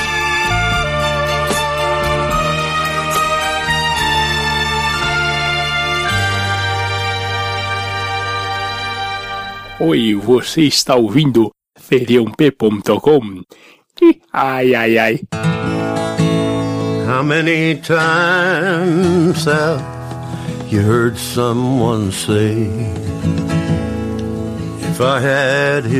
Bom, e agora a gente pode entrar aqui finalmente nas referências do Kill Bill Volume 1 e Volume 2 pra fecharmos esse programa e começarmos no programa 600 a só falar das cenas, né, cara? Então isso aqui vai ser um bloco pra todos os ouvintes já saberem as referências quando forem assistir ou reassistir e também ouvir o podcast 600. Então assim, pra começar as referências a gente tem é, a base pra toda a história do, do Kill Bill, né? Que é basicamente uma um mix de filmes que o Tarantino se amarrava e colocou pra rodar, né? Pra, pra ser o seu rascunho no copião original lá, né? Que é, obviamente, Ladies No Blood, que é um filme que eu não sei porque ainda não foi podcast, né? Já deveria ter Sim. sido, mas foi Cine Masmorra. Então. A gente tá esperando o Shinkoi aprender a falar o nome direito. É, Lady Snowboard. Eu baixei errado aí, era uma galera que curtia corridas de, de skate sem rodas no- na neve. heavy. E, e o Exatamente. bacana é cara. que segue a cronologia maluca também, né? Tipo Pulp Fiction e o próprio Kill Bill, né? A história É, do, do o- Lady No Blood de sim, vingança. Sim, sim, Que é um filme do Toshiya Fujita, né? Que é baseado no mangá, que eu não, não conheço o mangá, mas o filme é muito foda, vejam o filme. E, assim, é muito parecido, cara, muito parecido com, com a plot do Kill Bill, né? Não é à toa que o, o Tarantino não tinha como esconder isso aqui, né? Até porque o Tarantino não esconde porra nenhuma, ele fala mesmo, né? E o outro Com a filme... Né? Com a, com a Mei Kokage Isso. fantástica no filme. E o outro filme, que serve de base também, é A Noiva Estava de Preto, que é um filme do Truffaut, que é outro filme fodaço, fodaço também, que por acaso, porra, produzido pelo, por nada mais nada menos que Dino De Laurenti, que já esteve aqui no podcast dezenas de vezes, é exatamente a, a história de uma mulher que tem lá o seu marido assassinado, né, o, no, nem No era dia do marido, casamento. Né? É, no dia do casamento, era o seu noivo ainda no altar, matam ele e ela vai lá atrás de vingança do, do- dos algozes do seu noivo, né? Então, tá aí, porra, não, nada se cria, tudo se copia e é muito muito foda, cara. Esses dois E filmes eu- valem a pena assistir. Uma coisa que eu acho engraçado no roteiro do Kill Bill, né, é que é uma coisa, se você for pensar pra construção do personagem, né, matar o, marido da Uma Thurman seria uma porra, né, mano? É a motivação de todos os filmes do, do Charles Bronson que matou alguém da família dele. né? Exato. E, e no, no Kill Bill caga pro marido, pra família, foda-se, nunca me mencionado, né? É uma, é uma vingança meio é, nula, assim, você não, nem sabe a cara das pessoas que ela tá se vingando, né? é um negócio só dela por ela, né? E, e já que a gente falou do. Esse episódio é o preâmbulo pro próximo, pe- o pessoal se programar, né? É legal só mencionar que existe, né, o, o Kill Bill, o inteiro caso sangrento. Que é um corte do filme que saiu em 2011, que é uma compilação dos dois filmes em uma, uma coisa só, né? Pra assistir diretão, quatro horas. E ele tem algumas cenas estendidas de luta só, e a cena lá do, dos Crazy 88 ela é colorida e com mais sangue. Aí é mais gostoso pro podcast. E assim, continuando, né? A gente tem, porra, logo no iníciozinho do filme, uma, uma homenagem foda do Tarantino pras produções japonesas, né? Da... O, a logo do Shaw Brothers, né? É, não só da Shaw Brothers, tem da Torro também, né, cara? Que assim, é. Tá lá, é, é, assim, praticamente todo filme do Tarantino, né, cara? Porra, quem curte Tarantino não sabe o que, que é aquele logo maluco, porra. É Shaw Brothers e Torro ali no meio. Mas, Almighty, você que é só um menino, você lembra quando você viu Kill Bill? Lembro, eu acho que eu vi na época mesmo, cara. Foi bem na. Se não foi no ano que lançou, foi sim, bem próximo, mas bem próximo mesmo. Eu acho que eu vi em DVD, tá? Porra, já tinha DVD, mano. Pô, 2004, né? Não, eu, eu lembro que eu era pobre nessa época, eu assisti em VCD pirata. Caralho. Eu sei que o, o episódio 1 e 2 de Star Wars eu, eu aluguei em, em VHS, que a locadora que eu fui não tinha em DVD. Aí, aí os VHS estavam fudidaço, cara. Aí eu, aí, pra, aí eu, eu revi o 4, 5, 6, eu peguei DVD emprestado com um amigo meu, vi um e o 2 no VHS mofado pra ver o terceiro no, no cinema, cara. o, o Kill Bill, pô, 2004, né, cara? Já, já, já tinha um. O DVD era razoavelmente É, acessível. o Almighty já. devia ter uns 12 anos aí, né, Almighty? Por aí, um pouquinho mais. Só um pouquinho mais. E assim, Eu pô, lembro, porra, eu achei foda, porque eu já tinha visto algumas coisas do Tarantino na, na época. Eu lembro que um amigo, meu- a, a gente juntou a galera, a gente fez uma sessão em. Foi, foram três sábados seguidos. Em um a gente viu o Assassino da Natureza, o outro a gente viu Pulp Fiction, o outro a gente viu o Laranja Mecânica. Aí Vocês isso, saíram assassinando as pessoinhas, né? é por isso que eu sou Dodói. Só filme tranquilinho. Aí, pô, o, o, o Pulp Fiction foi o primeiro filme do Tarantino que eu vi. A partir da. Aí, pô, quando saiu Kill Bill, aí eu falei, pô, ah, é o filme da, daquele cara ali, né? Aí, aí porra, aí foi. Fui, fui vendo, né? Os, os filmes que foram saindo, review, vi o Canja Aluguel também, enfim. cara, eu Você acho que eu falou do vi todos Fiction. os filmes da- do Tarantino na ordem, sabia? Mas se nem ele faz os filmes na ordem, que Eu digo na ordem de lançamento, né, porra? Cara, eu acho que o primeiro filme que eu vi foi o Cães de Aluguel, aí eu vi o Kill Bill, aí eu, depois que eu vi o Pulp Fiction. ah, Shinkoi, você me deprime, cara. Você me Não, eu, vi, Pulp- eu vi Pulp Fiction primeiro, depois Cães de Aluguel e depois Kill Bill. E eu vi É Eles Matam, Nós Limpamos achando que era do Tarantino. E, e Ah, o, e- gran- e- e o Grande Hotel que ele fez aí entre o... o- Participação especial com o Tim Hot, com a Madonna, não, é, né? É o não, o Grande Hotel são quatro quartos e cada um é uma sketch, e cada sketch é um diretor, e um dos negócios é o Tarantino. Ele, ele tanto dirige quanto ele atua. Sim. Que inclusive é referência a uma, a uma série, se não me engano, essa cena. Esse É sketch. até, é até engraçado que vocês falaram lá no começo do programa que os filmes do Tarantino eles eram meio que de nicho. Eu lembro que alguns anos depois que eu vi Pulp Fiction ali com aquela galera, eu peguei esse filme pra ver com uma outra galera. Na verdade, foi eu e mais dois amigos meus. Eu lembro que um gostou muito Mas e o outro tipo de achou uma amigo, merda, cara. Hã? Mas que tipo de amigos? Ah, oh, não, não, não, não. Eu acho até engraçado, assim, que o, o- um gostou, né, na segunda vez que eu vi, né? Um gostou muito, o outro falou, pô, esse filme aí, não entendi nada, cara. O É, filme o é, Pulp todo Fiction doido. era isso aí. O Pulp Fiction, a galera meteu pau mesmo, assim, a grande maioria. Pouquíssimas pessoas na época gostaram. Mas, assim, é, é um filme que tem cenas maneiras, né? Então o pessoal fala assim, ah, Sim. é um filme maluco e tal, mas tem as cenas legais. Do Pulp Fiction, uma coisa que eu lembro foi o John Travolta, numa entrevista, ele começou a chorar durante a entrevista, pediu um pouquinho de calma pros repórteres, ele pegou e falou assim, assim, em mais de 20 anos de carreira na época, né? Era a primeira vez que ele era reconhecido como ator. Caramba. Ele falou assim: é, porque todos os outros filmes que ele fazia, ele ah, o cara dança. Ah, o cara é o molequinho. Ah, É. o cara é a escada. Entendeu? Agora, no Pulp Fiction falava, putz, o John Travolta tá atuando pra caramba. Ele falou que foi a primeira vez que ele foi realmente reconhecido como ator. É mérito do diretor, né, cara? Sim. Quando o cara, Ah, o quando o cara é bem é dirigido, puta- até um Wayans consegue atuar bem, Mas né? esse é o problema da. Não, esse é o problema de você ser bonito, né, cara? Quando você é muito bonito, a galera não te dá valor, né? É Tem uma- por isso que eu sou desvalorizado pra caralho na vida, entendeu? É, Mas você não vê o cara lá, o Chris Hemsworth lá, que faz o Thor. Ninguém reconhece que o cara é bom ator. Por quê? Porque ele é malhado pra caralho, gostosão, entendeu? O Magic Mike lá. Ninguém vai dar um papel, o Ah, Tarantino deu um papel não, pra Chicoio, ele. vamos, Chicoio, Chicoio, Chicoio. Mas tirando as- essa doença do Shinko aí, É, cara. o, o É Leonardo verdade, você DiCaprio cara sofreu isso bonito ganhar Oscar? Não ganha, cara. Tem que o, ser o Leonardo, feio. O Leonardo DiCaprio, na época do Titanic, eu, eu lembro, eu lembro que muita gente tinha torcido o nariz, porque, ah, ele é o bonitinho e tal, só que, pô, depois ele foi fazendo o filmão, né, cara? Não, mas o Leonardo DiCaprio só ganhou Oscar quando tava feio, gordo, fudido. Quando ele tava bonito, não ganhava nada. Aliás, ele Apesar ficou que- putaço, né, no Titanic, né? Apesar que, apesar que ele no Django, eu acho ele meio ruim no Django, cara. Não curto muito não, sei É. lá. Acho meio estranho. Eu nunca ele lá. gostei muito do Leonardo DiCaprio também. E seguindo aqui nas referências, cara, a gente tem a, a cena de abertura, porra, é obviamente o bom, o mal e o feio, que tem claramente lá a arma na cabeça da noiva, que é exatamente a cena do Clint Eastwood, né? Quando Não, tá lá e quem deu a ideia dessa cena foi a Uma Thurman. É mesmo? Que foda. Ela fala na entrevista aí, ó, vocês acham que é tudo Tarantino? Eu que falei pra fazer essa porra aí na minha cara. Olha aí. Aliás, a, a Obama falou isso, né?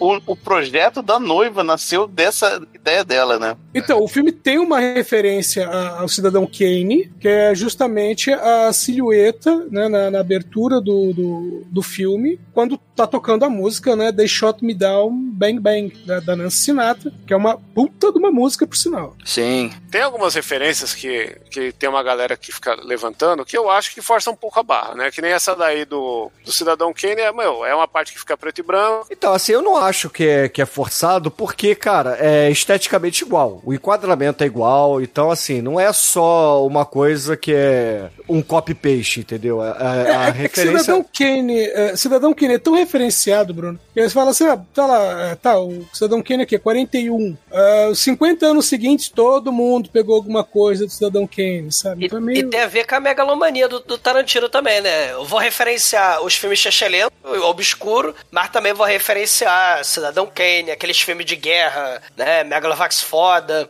Ele vai, ele vai referenciar os clássicos do, do, do Sérgio Leone. Então ele, ele quer referenciar do, do, do Wuxia Chechelento, do Diálogo Desconhecido, até Cidadão Kane, né? Tem a ver com isso. Tem, por exemplo, é, não é que sejam o Chia Chechelento, eu já, já não acho que seja. Tipo o Lady Snowblood, que é o filme que a gente. É, nunca. que, pô, o roteiro em si é baseado nele, né? Então, assim, só que justamente pela ideia do filme, a plot original, né? O esboço original vir do Lady Snowblood e do filme do Truffaut, é, ele segue, assim, uma divisão meio aleatória, né? É, que é justamente como Lady Snowblood. Então, é, é tudo descacetado aqui, entre aspas, né? Descacetado a, a lá Tarantina, né? A lá Tarantina, a lá Tarantina não, a lá Tarantino, que Não, é e- e- exatamente o Lady Snowblood, cara. É, e, e o próprio Lady Snowblood tem essa coisa, né? Do, do gore, do sangue jorrando pra porra, as musiquinhas da, da Meio Cocage. Ah, Flower né, of o Carnage. clímax. Isso, o clímax do filme, quando a gente tem lá. Tem a porrada de cena que vai referenciar a Lady Snowblood. Porra, e... os contra-plongé, cara, da porra do, Sim. do Lady Snowblood, cara, tem no, aqui no Sim. Tarantino. A cena da neve. Então, assim, a gente tem a cena da neve. Que, que é um detalhe, inclusive, a questão da neve, porque a- até aquele momento nada indicava neve, né? Mas a partir daquele momento você tem neve e até a É, final. Exato. Da, da primeira né? parte, neve também. São, são os filmes que dão a alma, né? Pro, pro, as, as referências que dão alma pro filme. Outro filme que eu acho que é o, o, o Edson é o A Morte Anda a Cavalo. Sim. né? Quando a gente tem a história de vingança que mata a porra da família toda. E que ficou, a partir do que o Bill ficou icônico, por causa, né, de juntar a música do Twin com o flashback em vermelho, né? Exato. Que já foi usado a exaustão depois, depois de Kill Bill. E o nome do moleque é Bill, né? O nome... A história é bem de vingança mesmo, tipo o Conan, né? Molequinho que vê a família sendo assassinada pelo vilão do mal. Você tem aí no A Morte Anda Cavalo a mesma coisa. Então, é, é, o trailer do filme é referenciado na, na, nos diálogos, né? O próprio trailer, she, she made a mistake tal. Então você Uhum. tem a, a referência de tudo que é canto, né? De western, como A Morte Anda a Cavalo, do Lady No Blood, né? Os filmes de sangue e gore, né? Do, do Japão. Você vai ter elemento aí do, do Black Exploitation. Ah, do, do Black Principalmente no- Exploitation é o nome da, da Vivica Fox, aí o nome falso dela no filme, porra. A Jane Bell, Que é a Jenny exatamente. Bell, que é exatamente, que é é a estrela lá do, do TNT Jackson, entendeu? E se vocês lembram do Coffee, que a gente já gravou, gravou podcast, elas puxando o cabelo uma da outra, pegando caco de vidro, pegando faca. A briga é suja. E, e a briga do- da, da Vivica Fox com a, com a uma turma, cara, é, é- é caco de vidro pra todo lado, é mobília sendo destruída que nem no Coffee, que nem no Fox Brown. Então você tem aí a briga suja, você tem o Uchiha da- e, e o Lady Snowblood lá da, Copper, da Cottonmouth, né? Aí com a Copperhead tem o, o, o Black Exploitation. E você vai ter aí uma série de referências. Como o Shinkoi falou, cada personagem do Viper Assassin Squad representa um subgênero é, bizarro, exploitation. É, até assim, a gente tem referências já que a gente já citou algumas, né? Como, por exemplo, os pis lá no nome da, da, da noiva durante o filme, né? Que é exatamente o Made in USA do Godard. Tem a- as referências musicais, obviamente, mas, por exemplo, é, a, a própria Daryl Hannah, né? Ela tem aquele visual da, lá do... a- aquele tapa-olho nela, dela, né? Que é exatamente lá o Switchblade Né? Aquele filme do Jack Hill que, por acaso, já foi podcast, né? Exato. E, e a cena quando. é, cor- É, quando Porque tem quem o. trouxe? Quem trouxe aí, irmã Canivete? Eu que só Olha trago aí. filme bom pra essa caralho, entendeu? Você um dia, um dia você já fez isso, entendeu? Hoje em dia você não tem mais essa fama, Chicoio. Você virou aquele velho chato e final de churrasco que fica bêbado, vomita a porra toda, aí fica mexendo com as Isso. novinhas, sabe qual é? Ô, louco, não faço Você virou não. isso aí, cara. Você virou, é, você virou o tiozão da camisa da seleção brasileira, cara. Ah, aí, você já tá me ofendendo? Conseguiu chegar no nível de ofensa aí, hein? A galera vai me cancelar desse jeito. Uma, uma coisa maneira, vocês falaram da trilha sonora. Tem gente que acha que certas trilhas sonoras megalovax foda pra gente que é idoso são originalmente do Kill Bill. Quando a gente pensa lá no Besouro Verde, né? O que tem lá o, o- o- a música do Besouro Verde quando a- uma turma tá indo pro Japão. Sim. Né? Que ela vai pra Inclusive, Okinawa. Eu, eu particularmente me sinto pessoalmente ofendido quando chamavam essa música de a música do Kill Bill. É, pois é, é- é do Besouro Verde. E tem a própria os Crazy 88 vão usar a máscara do Cato, né? Que era o, o auxiliar, né? Que era o Bruce Lee. Que era. Enquanto ela está usando a roupa amarela do Bruce Lee no Jogo da Morte. Exatamente, exatamente. É- né? é- acho que essa é a referência que todo mundo conhece, né? A, a roupa que amarela. acha que é do da- Kill Bill. Não, que é não, pena. não, pera aí. Tem gente que sabe que. A, to- porra, tem gente que não veio pra. Assim, não veio pra caçar, né? Quando vai ver um filme do Tarantino. Então o cara já sabe que o cara é o mestre das referências, etc. Aí vê lá a roupa amarela e, porra. Normalmente as pessoas sabem dessa referência e do, do Besouro Verde, né? É. E fica aí. Justamente, e, e normalmente sabe justamente porque é do Bruce Lee. E tem o lance da cena, né? Que a galera fica em volta dela, que também é cópia do- de um filme do Bruce Lee lá, que é o. O Ficha Fury. Um não. Ele fez quatro, em três acontece isso. né, tem- mas é, é, é o negócio da cópia, né? E eu acho engraçado a gente pensar nisso, né? Que depois ele foi fazer uma vez em Hollywood lá, né? E aí, finalmente, ele, ele conseguiu um Bruce Lee pro filme dele, né? Eu acho que, que tudo que ele quis fazer foi uma desculpa pra meter. Porrada no Bruce Lee. né? Tipo, ele- nesse aqui ele chupa o pau do Bruce Lee pra caralho, assim. E aí depois ele chega lá e, e distrata o Bruce Lee. Você fica, mano, qual é a sua, tio? Eu Acho que durante o tempo ele descobriu os podres do Bruce Lee, que eles faziam exposed, e aí ele teve que fazer um filme pra isso. É engraçado a gente perceber essas coisas. É, e assim, o- Ah. não fica só na- nas referências visuais no sentido de características de personagem, mas também na própria montagem do filme, como ele enquadra e etc. O que é muito gritante aqui são as cenas divididas do Kill Bill, né? Que a galera acha que foi uma puta inovação e tal, e os caras esquecem dos filmes do De Palma, por exemplo, entendeu? Sei. Assim, Carrie, né? a Carrie, cena que- clássica do que já foi pra de trash até, inclusive. Sim. É, Paulo ninguém esquece, é que ninguém assiste, né, cara? Ah, Chicoio, você que não assiste, cara. Porra, você. Cara, você ô, faz isso pra me irritar, né, Chicoio? Como, como já disse o Ed Mota, falando de Olhos de Serpente, Brian De Palma é um bosta. Só assisti esse filme por causa do Nicolas Cage. Aí, aí, ó, mano. vou aceitar essa solicitação de amizade agora aqui do Edmota que ele mandou pra mim. Aí, Ó, porra, tem a, a autorreferência do Tarantino, porque ele faz a Uma Thurman despertar lá da sua overdose do nada, né? E, a, obviamente, isso lá no, no Pulp Fiction, né? E, obviamente, aqui no Kill Bill, a, a noiva acorda do coma também do nada. E falando do coma, a gente tem outra referência aí ao Lone Wolf and Cub, que é justamente o, o personagem aí, o estuprador, porra, ter a, a boca totalmente mordida, né? Os lábios lá O mordidos. molequinho, o molequinho ataca o, o pedófilo do mal, né? Esse, esse filme é foda. Filme, Filme do... de 1972, vejam aí. Isso. Sobre a, a questão da música, uma coisa muito foda que o RZA, né, vai escolher, provavelmente foi ele que escolheu essa música, né, do Otan Clan, aquela música do tan tan tan, né, que os Crazy Eight vão andando em câmera lenta, né? O Battle Without Honor or Humanity. Isso aí, o, o título dessa música é baseado numa série de filmes, tipo documentário, meio documentário, meio ficção dos anos 70, que falavam uns troços assim, misturava Yakuza com elemento de terrorismo, de, de docudrama. Então tinha uns elementos bizarros aí nos anos 60, nos anos 70. A história, né, polêmica lá da Yakuza, que a gente comentou um pouco sobre essa, esse, esse papel da Yakuza na sociedade japonesa, né, em alguns podcasts que passaram. E aí o Battle Without Honor and Humanity é uma série de filmes documentais, né, mistura ficção e realidade, e é o título da música lá, tan, tan, tan, que infelizmente vai ser usada exaustão no Super Pop, infelizmente, né?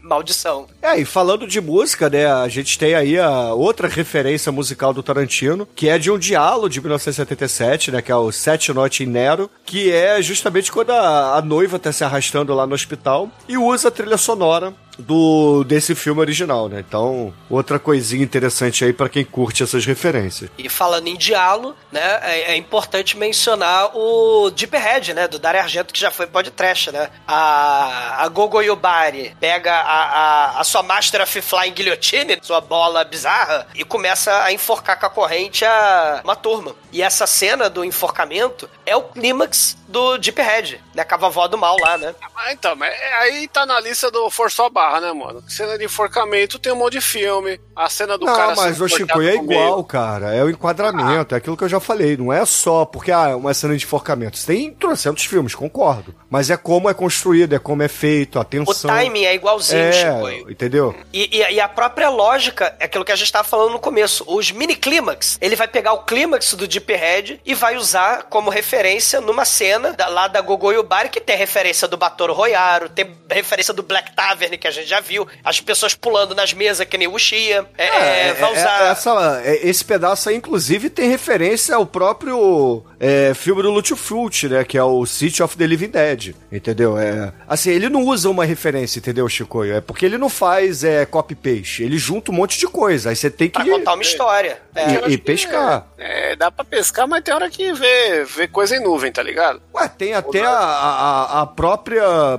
referência aí ao Black Tavern, aquele filme que eu trouxe aqui do podcast. Escutem o podcast e vejam esse filme, eu vejo que o. Esse filme o é essencial aí, um dos melhores filmes de Kung Fu de todos os tempos.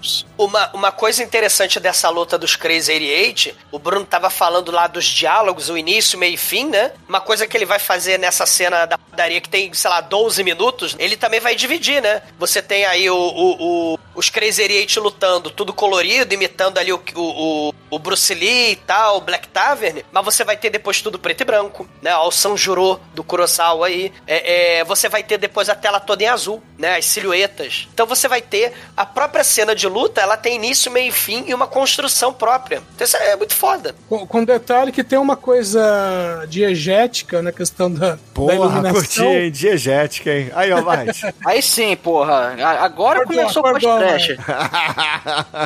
Que é a questão de que alguém vai lá, né? Que no caso é a dona barra gerente lá do, do lugar onde é que tá acontecendo a luta. Ela vai e realmente apaga as luzes, né? Pra virarem silhuetas, né? Sim, abertura do. Só que a abertura em vermelho, do Samurai Fiction. É uma cena Megalovax foda. Que tem até um molequinho, né? E tal. E, e uma turma dá porrada no molequinho pra ele ir embora. É, é, que ela vai matar ele, aí acendem as luzes ela vê que é, É, só um garoto Exato, exato. Essa cena aí dos Crazy 88, cara, tem tanta referência. Tem até Warriors aí nessa porra, cara. Sim. É, Tem, quando ela grita Orenishi. Né? Acho que tem até um trechinho de uma música do Black Mama White Mama, né? Nessa... Tem, tem. O, o Warriors é Tem aquela 10 segundos, cara, é foda isso. Sim, ela vai gritando com a. Ela tá falando, né, em close, com a, com a boca dela. Ela vai, Orenishi! E aí tá lá Pera aí. a francesa. O exumador soltou a frase. Ela está falando com a boca dela. Sim, sim. E é Tá muito importante. E é, e é muito importante porque tem aquela música Nowhere to, é, Nowhere to Run, to Hide, que a locutora lá do, do Warriors vai, vai botar, né, pra perseguir lá os Warriors. Então tem a boca da mulher que também vai ser usada na armação ilimitada, né? É, Se que a é isso gente que eu ia não falar, que a gra- música da armação é limitada, cara. Ó, se a gente já tivesse gravado o grande filme aí, Senta na minha que eu entro na sua, a frase do exumador faria mais sentido, né? Que ela, Olha ó, aí. tá falando com a boca, né? Porque podia ser por outro lugar. O machado do Navarro Joe.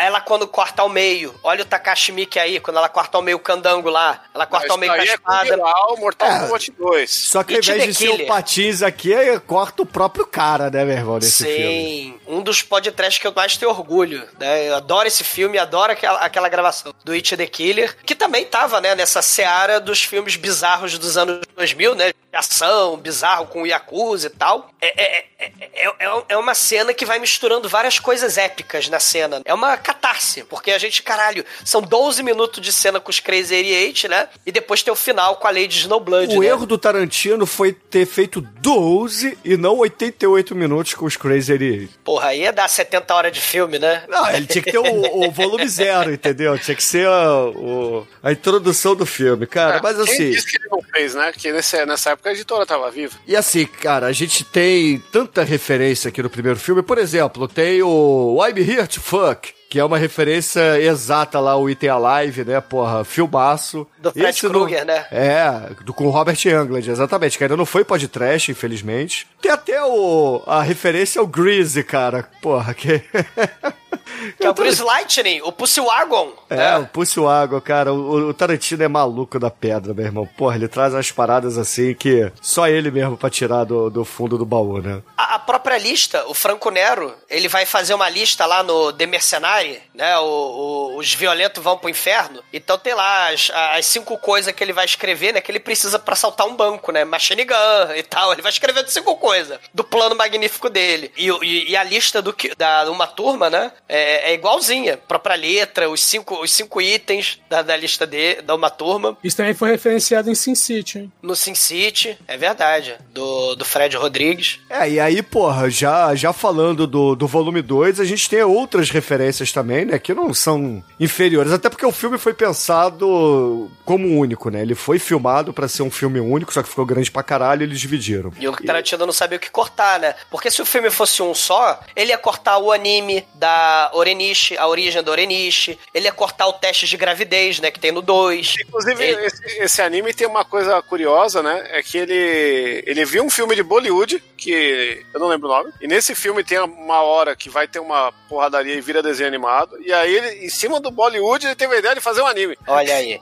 E, e Então é- também essa, essa própria cena da, da, da destruição da- do assassinato da família é uma. Aí, Shinkoi, quando a gente fala, né? É uma. É montagem cena a cena dos próprios segundos ali da, da, da edição do filme. É uma remontagem do A Morte Vem a Cavalo. Você tem lá. a mi- Que é, filme é esse da Morte Vem a Cavalo, que você já falou 12 vezes? eu Death, não Death Rides é. a, Ro- a Horse. Ah, obrigado. Do, do cara que é. tem do cara que tem um poker o ele tem as cartas do poker tatuado no, no peito tu nunca viu esse filme não Escoi? veja vale a pena Não, vale até não, não. trash é o- a, a direção do Giulio Petroni e, e o Lee Van Cleef né ele faz o mentor do mal lá do é, o, ele faz o John, o John Philip Law faz o Bill, que é o mole, o, que era o molequinho, né? Ele faz o Bill, que é o Danger Diabolique, né? Que eu já fiz podcast. E esse filme vale a pena, o, o Shinkoi. É uma história de vingança também. E, e, e é western spaghetti na veia. Vale a pena. É, e assim, já que você falou de Western Spaghetti, Spaghetti ó, a gente já falou que tem lá trilha do Morricone, né? Aqui tem também no volume 2, que, porra, toca o Ultramonto lá do, do Bom, Mal e o Feio.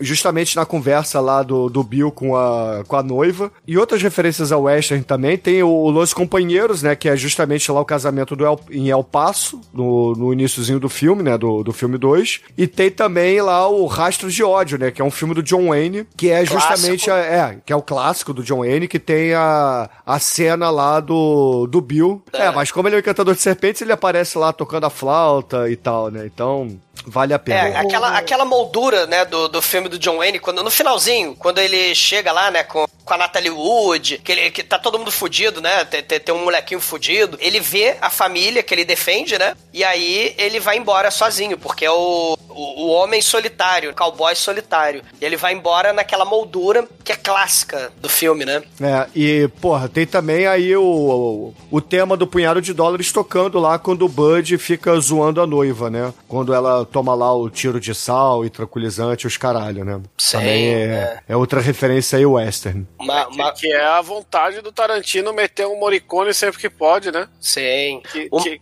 o Morricone, é inclusive, né? Ele, porra, foi usado pra caralho aí no, no Kill Bill. Aí tem a curiosidade que ele foi lá fazer parte da trilha do Django, né? E não gostou muito de trabalhar com o Tarantino. Não sei se vocês sabem disso. Sim, então. É isso que eu vou lá. Ele chegou foi Tarantino chato pra caralho. É, o cara é obcecado, né? Ele estrangula suas atrizes, né? Então o cara, né? Ele tem os probleminhas, né? É um nerd. Verdade, é, o Tarantino ele tem muito do fã chato, né? Que nem aquela galera lá que Sim. gosta do, do John Williams e vai na porta da casa dele e coloca a caixa de som tocando o tema lá do, do Star Wars. Aí a galera quer que ele bata a palma. Ele, oh, não aguento mais ouvir essa porra, vai se fuder, tá ligado? Mas, Guns. Mas uma cena que eu preciso falar, cara, que a gente já gravou o podcast lá do Django 2, né, que é a versão não oficial, o Django Kill, que já foi podcast, a cena do enterro, cara. Ela é enterrada pelo Sidewinder. Ninguém, ninguém dava bola pro Sidewinder. Essa, essa referência a gente já falou, né? Que a referência é o filme do Chuck Norris, que foi podcast há pouco tempo, que o Carradine enterra o Chuck Norris por quê? Pra ah, que isso, cara. Porra, é Day of the Living Dead aí, a referência total, cara. Total. Remete Sim. totalmente, cara. É. O, o, o, final, né? O final jumpscare do Carrie, né? Quando levanta é, a mão também, da mamãe, né? Também. É, e tem, cara, a gente gravou o Halloween, o filme The Vanishing, né? Os Por Luz que, caralho, é uma das cenas mais claustrofóbicas e realistas de alguém enterrado vivo. No, no filme do Kill Bill, a, a, a, uma turma sai voando da terra, né? Socando a terra, porque ela é uma super heroína. No filme Expor Luz, né? Aquele, aquela sensação de claustrofobia é, é daquele mesmo jeito que aparece que o Tarantino faz a, a, referência, né? Tudo escuro, areia, o desespero da, da, respiração ofegante. Só que, né, do filme lá da Holanda, você tem uma versão realista, né, de quando alguém é enterrado vivo. Por falar em versão que... realista, a gente tem aqui uma referência a um super realismo do Shaolin Soccer. filme que tinha acabado de ser lançado, o Tarantino botou aqui uma referência a ele, que é justamente quando o cara dá o chute lá e fica o pé preso na barriga do Candango. E tem isso aqui no Kill Bill também. Shaolin Soccer, que tem um dos melhores títulos em português, né, cara? Que é o Kung Futebol Clube. Sei. Eu só ia falar da questão de enterrar alguém vivo. O Tarantino ia fazer depois isso, oh. quando ele foi dirigir um episódio duplo de CSI, que ele pega um dos protagonistas e enterra vivo, cara.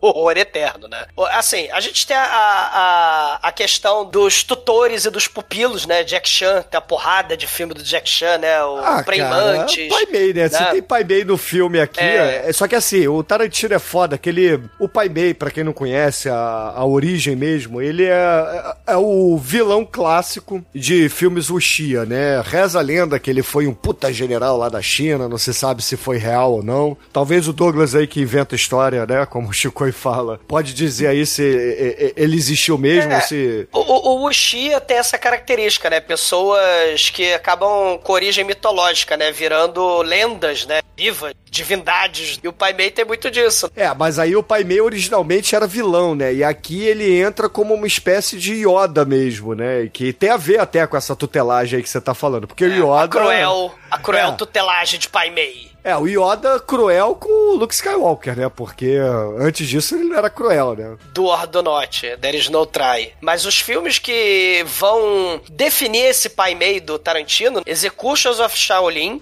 Clan of White Lotus, que o Pai Mei tem um superpoder. Ah, Eu acho que Shaolin, o... o Shaolin Abbott também, Douglas. Também. O, o Pai Mei, ele tem um poder que eu não sei se é o Hunter vs Hunter ou Jojo Bizarre Adventure, que ele tem o superpoder de tirar os órgãos vitais da frente da porrada, né? Tem, tem, tem um anime que tem esse superpoder, né? E, o- e o, e o Pai Mei, ele tem esse poder, né? No, nesses filmes aí. E ele também tem o toque mortal do mal, né? Que é a técnica secreta lá de explodir coração, né? Que inclusive foi usada num filme contra o Gordon Liu, veja bem. Ele também Olha aí. interpreta o, o, Pai Mei. Só que no filme, que agora eu não, não recordo o título, é o, o golpe dos 100 passos. E aí ele toma o, o golpe no meio do filme e aí ele anda 99 passos. E espera alguém vir recolher ele. Eu não vou andar, não. Cadê o carrinho de mão, né? É, aí, aí Não. ele usa acupuntura, recuperam ele e tal. Aí no final ele vai enfrentar o Pai Mei, né? Ele é do filme. Aí o Pai Mei, como você sobreviveu? Ele, eu não dei o último passo. Porra, isso aqui é referência, e- não é nem referência, chega a ser homenagem pra não dizer plágio, né?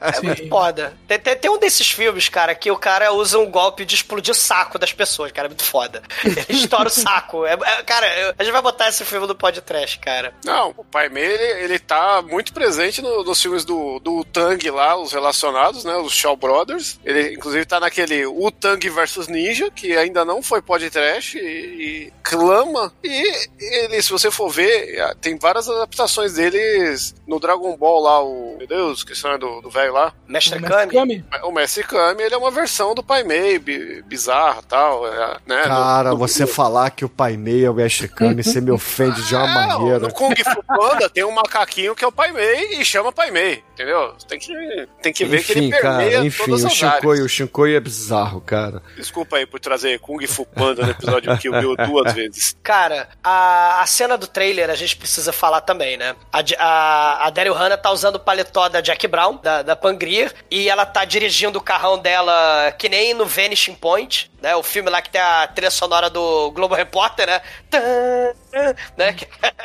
Que- é a cena do Globo Repórter. E tem muita referência. Os diálogos gigantescos que a gente fala do Tarantino, ela começa a ler páginas da Wikipédia sobre a Mamba Negra, porque tem a cena da mala, do cheio de dinheiro, né? No filme do, do Kill Bill também vai ter a porra da cena da mala. A gente tem aí uma referência a Torro, aqueles filmes chechelento de, de monstro gigante, né? Tokusatsu, porque a, uma turma tá falando Garganton toda hora. E aí tem o duelo das duas criaturas do mal lá, o Frankenstein Garganton. Só que aí a gente tem as duas Laura Beelzebub Exocé, né, se matando no trailer. E, e- e é tudo cena lá do Yin Wu Peng, né? A, a... Pra mim, é uma cena megalovax foda essa cena do trailer. E ela compete com os Crazy 88, cara. Eu acho essa cena muito foda. É, e assim, falando de cena de porradaria, a gente tem a referência ao próprio roteiro dele, originalmente, lá, que foi dirigido pelo Oliver Stone, que é o Assassinos por Natureza, que é a questão da, das cobras, né? As cobras tentando morder o pé aí das atrizes, né? Que é exatamente lá como no, no final índio, aí do né? filme. É, no final do. Final não, né? Mais pro. Indo e caminhando pro final do filme do Oliver Stone, né? Que já foi podcast, inclusive, né? É, exatamente. Assassino Natureza é um dos melhores episódios do podcast e talvez o melhor filme do Tarantino.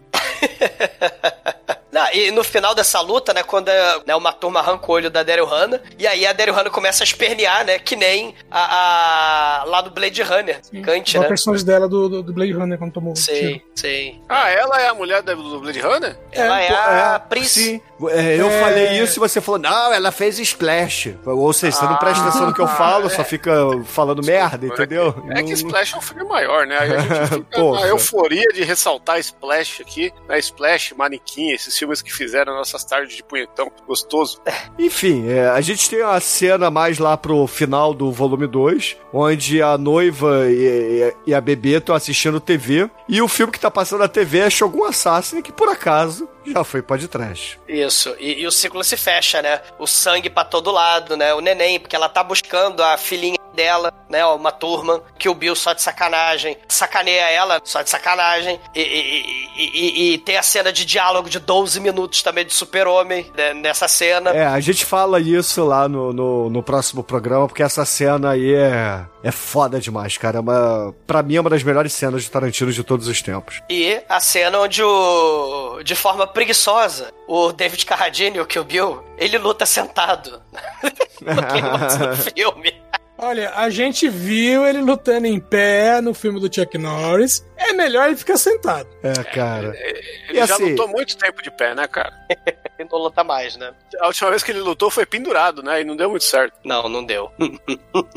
E assim, a gente nem falou, mas, porra, tem referências aí da, da noiva, igualzinho o Henry Fonda lá no Era Uma Vez no Oeste. Tem uma cena que o Lorraine, né, o Michael Parks tá fazendo lá o pai, a figura paterna, né, do, do Bill, né, que ele tá lá seduzindo com seus 80 e caralhada anos a uma turma, e ela, Where's Bill? E aí tem a o nome, quando, né, tem o nome Beatrix, é retirado da protagonista lá do Dr. Jekyll e Mr. Hyde, né, o filme lá dos anos 40, e ele também fala lá dos filmes antigos, né, da Lana Turner, né, falava que o Kill Bill se amarrava numa loura, tanto que você vai ter a relação, né, de, de ciúme, vingança da Daryl Hannah com a Beatrix Kido. Então, o, o nome Beatrix é do Dr. Jekyll e Mr. Hyde. E assim, pra fechar aqui as referências, as cenas de créditos finais do filme é uma homenagem a um filme de 1933, o Queen Christina, que é uma cena em preto e branco que homenageia a Greta Garbo, que tá, obviamente, no, no filme original que o Tarantino fez aqui a homenagem. Sim, e o próprio Tarantino ele falava, né? É, a Uma Turma é a Greta Garbo e a Marlene Dietrich do século XXI. Né? Ele falava, ele babava muito ovo da, Até da Uma Turma. com né? ela, né?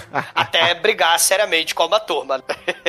Mas ele admira ela de uma forma mega obsessiva. A gente já percebeu no comportamento do, do Tarantino, né? Claro, ele até guardou a fita em que ela bate o carro, provavelmente pra bater também. É, é, só não guardou a cinta do drift carradinho. Pra lá.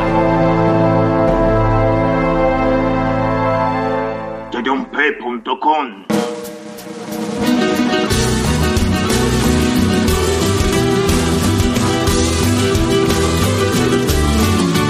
caríssimos ouvintes, a gente encerra aqui o programa 599, onde fizemos um, um programa bem diferente, né? Um programa esmiuçando todas as curiosidades, todas as maluquices que o Chicoio traz do elenco, essas referências loucas que ele. Ah, Eu acho que o, o Chicoio é o Tarantino do mundo bizarro, entendeu? Ó, ó, mas- mas faltou a referência, Bruno. Faltou que tem muito filme pornô, entendeu? Tem o Fuck Bill, o Kill Bill XXX. Ah, Chicoio, porra, porra, eu tenho pra tudo, cara. Mas Fa- enfim. Faltou, faltou falar que naquele filme lá, o, o Todo Mundo em Pânico de romance, tem a cena do Kill Bill lá com a, com a O que faltou, na Butler lá, verdade, Buffy. foi o cara Cadê Meu Carro não ter ganho o churume. Que e, isso. Enfim, Não, e vamos faltou lá. o Kill Bud aí, que é, que é um filme muito escroto de paródia do, do, do Kill Bill, que é um filme sueco, que vale a pena o pessoal ver que um dia pode ser podcast aí, porque o Tarantino falou, ô, gostei. E aí colocaram isso na capa do filme. Hum, tá bom, acredito.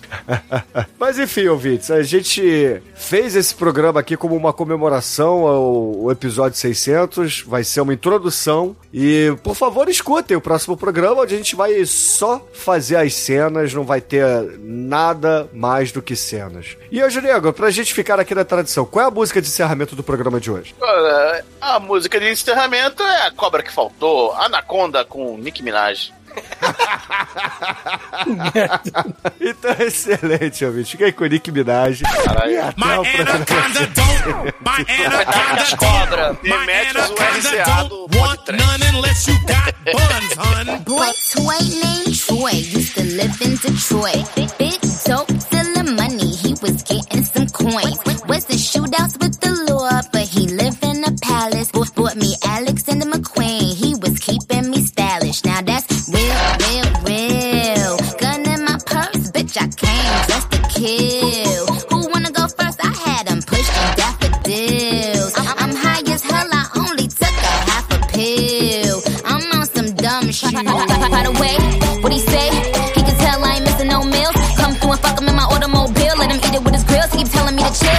baby, it's real that he love my sex appeal. He said he don't like I'm bony, he wants something he can grab. So I pull up in a jag and I hit him with a jab like dun dun dun dun. My anaconda don't, my anaconda don't, my anaconda don't want none unless you got buns, hun. Oh my gosh, look at her butt.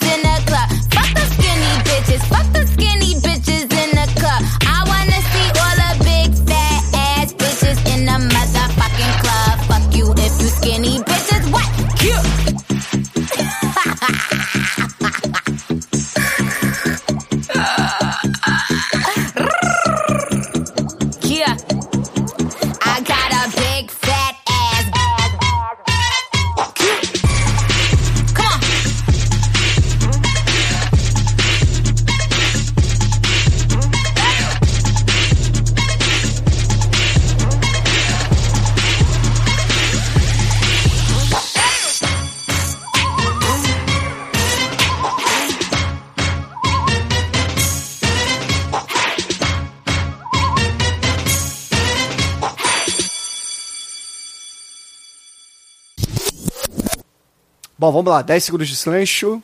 Vamos. Silêncio? Silêncio. silêncio. Caralho. Cai na Deep Web aqui da, das línguas com dois. 10 segundos de silêncio, Chocoio. Que nem você fez comigo em São Paulo, me ignorando. 10 segundos de silêncio, Bruno.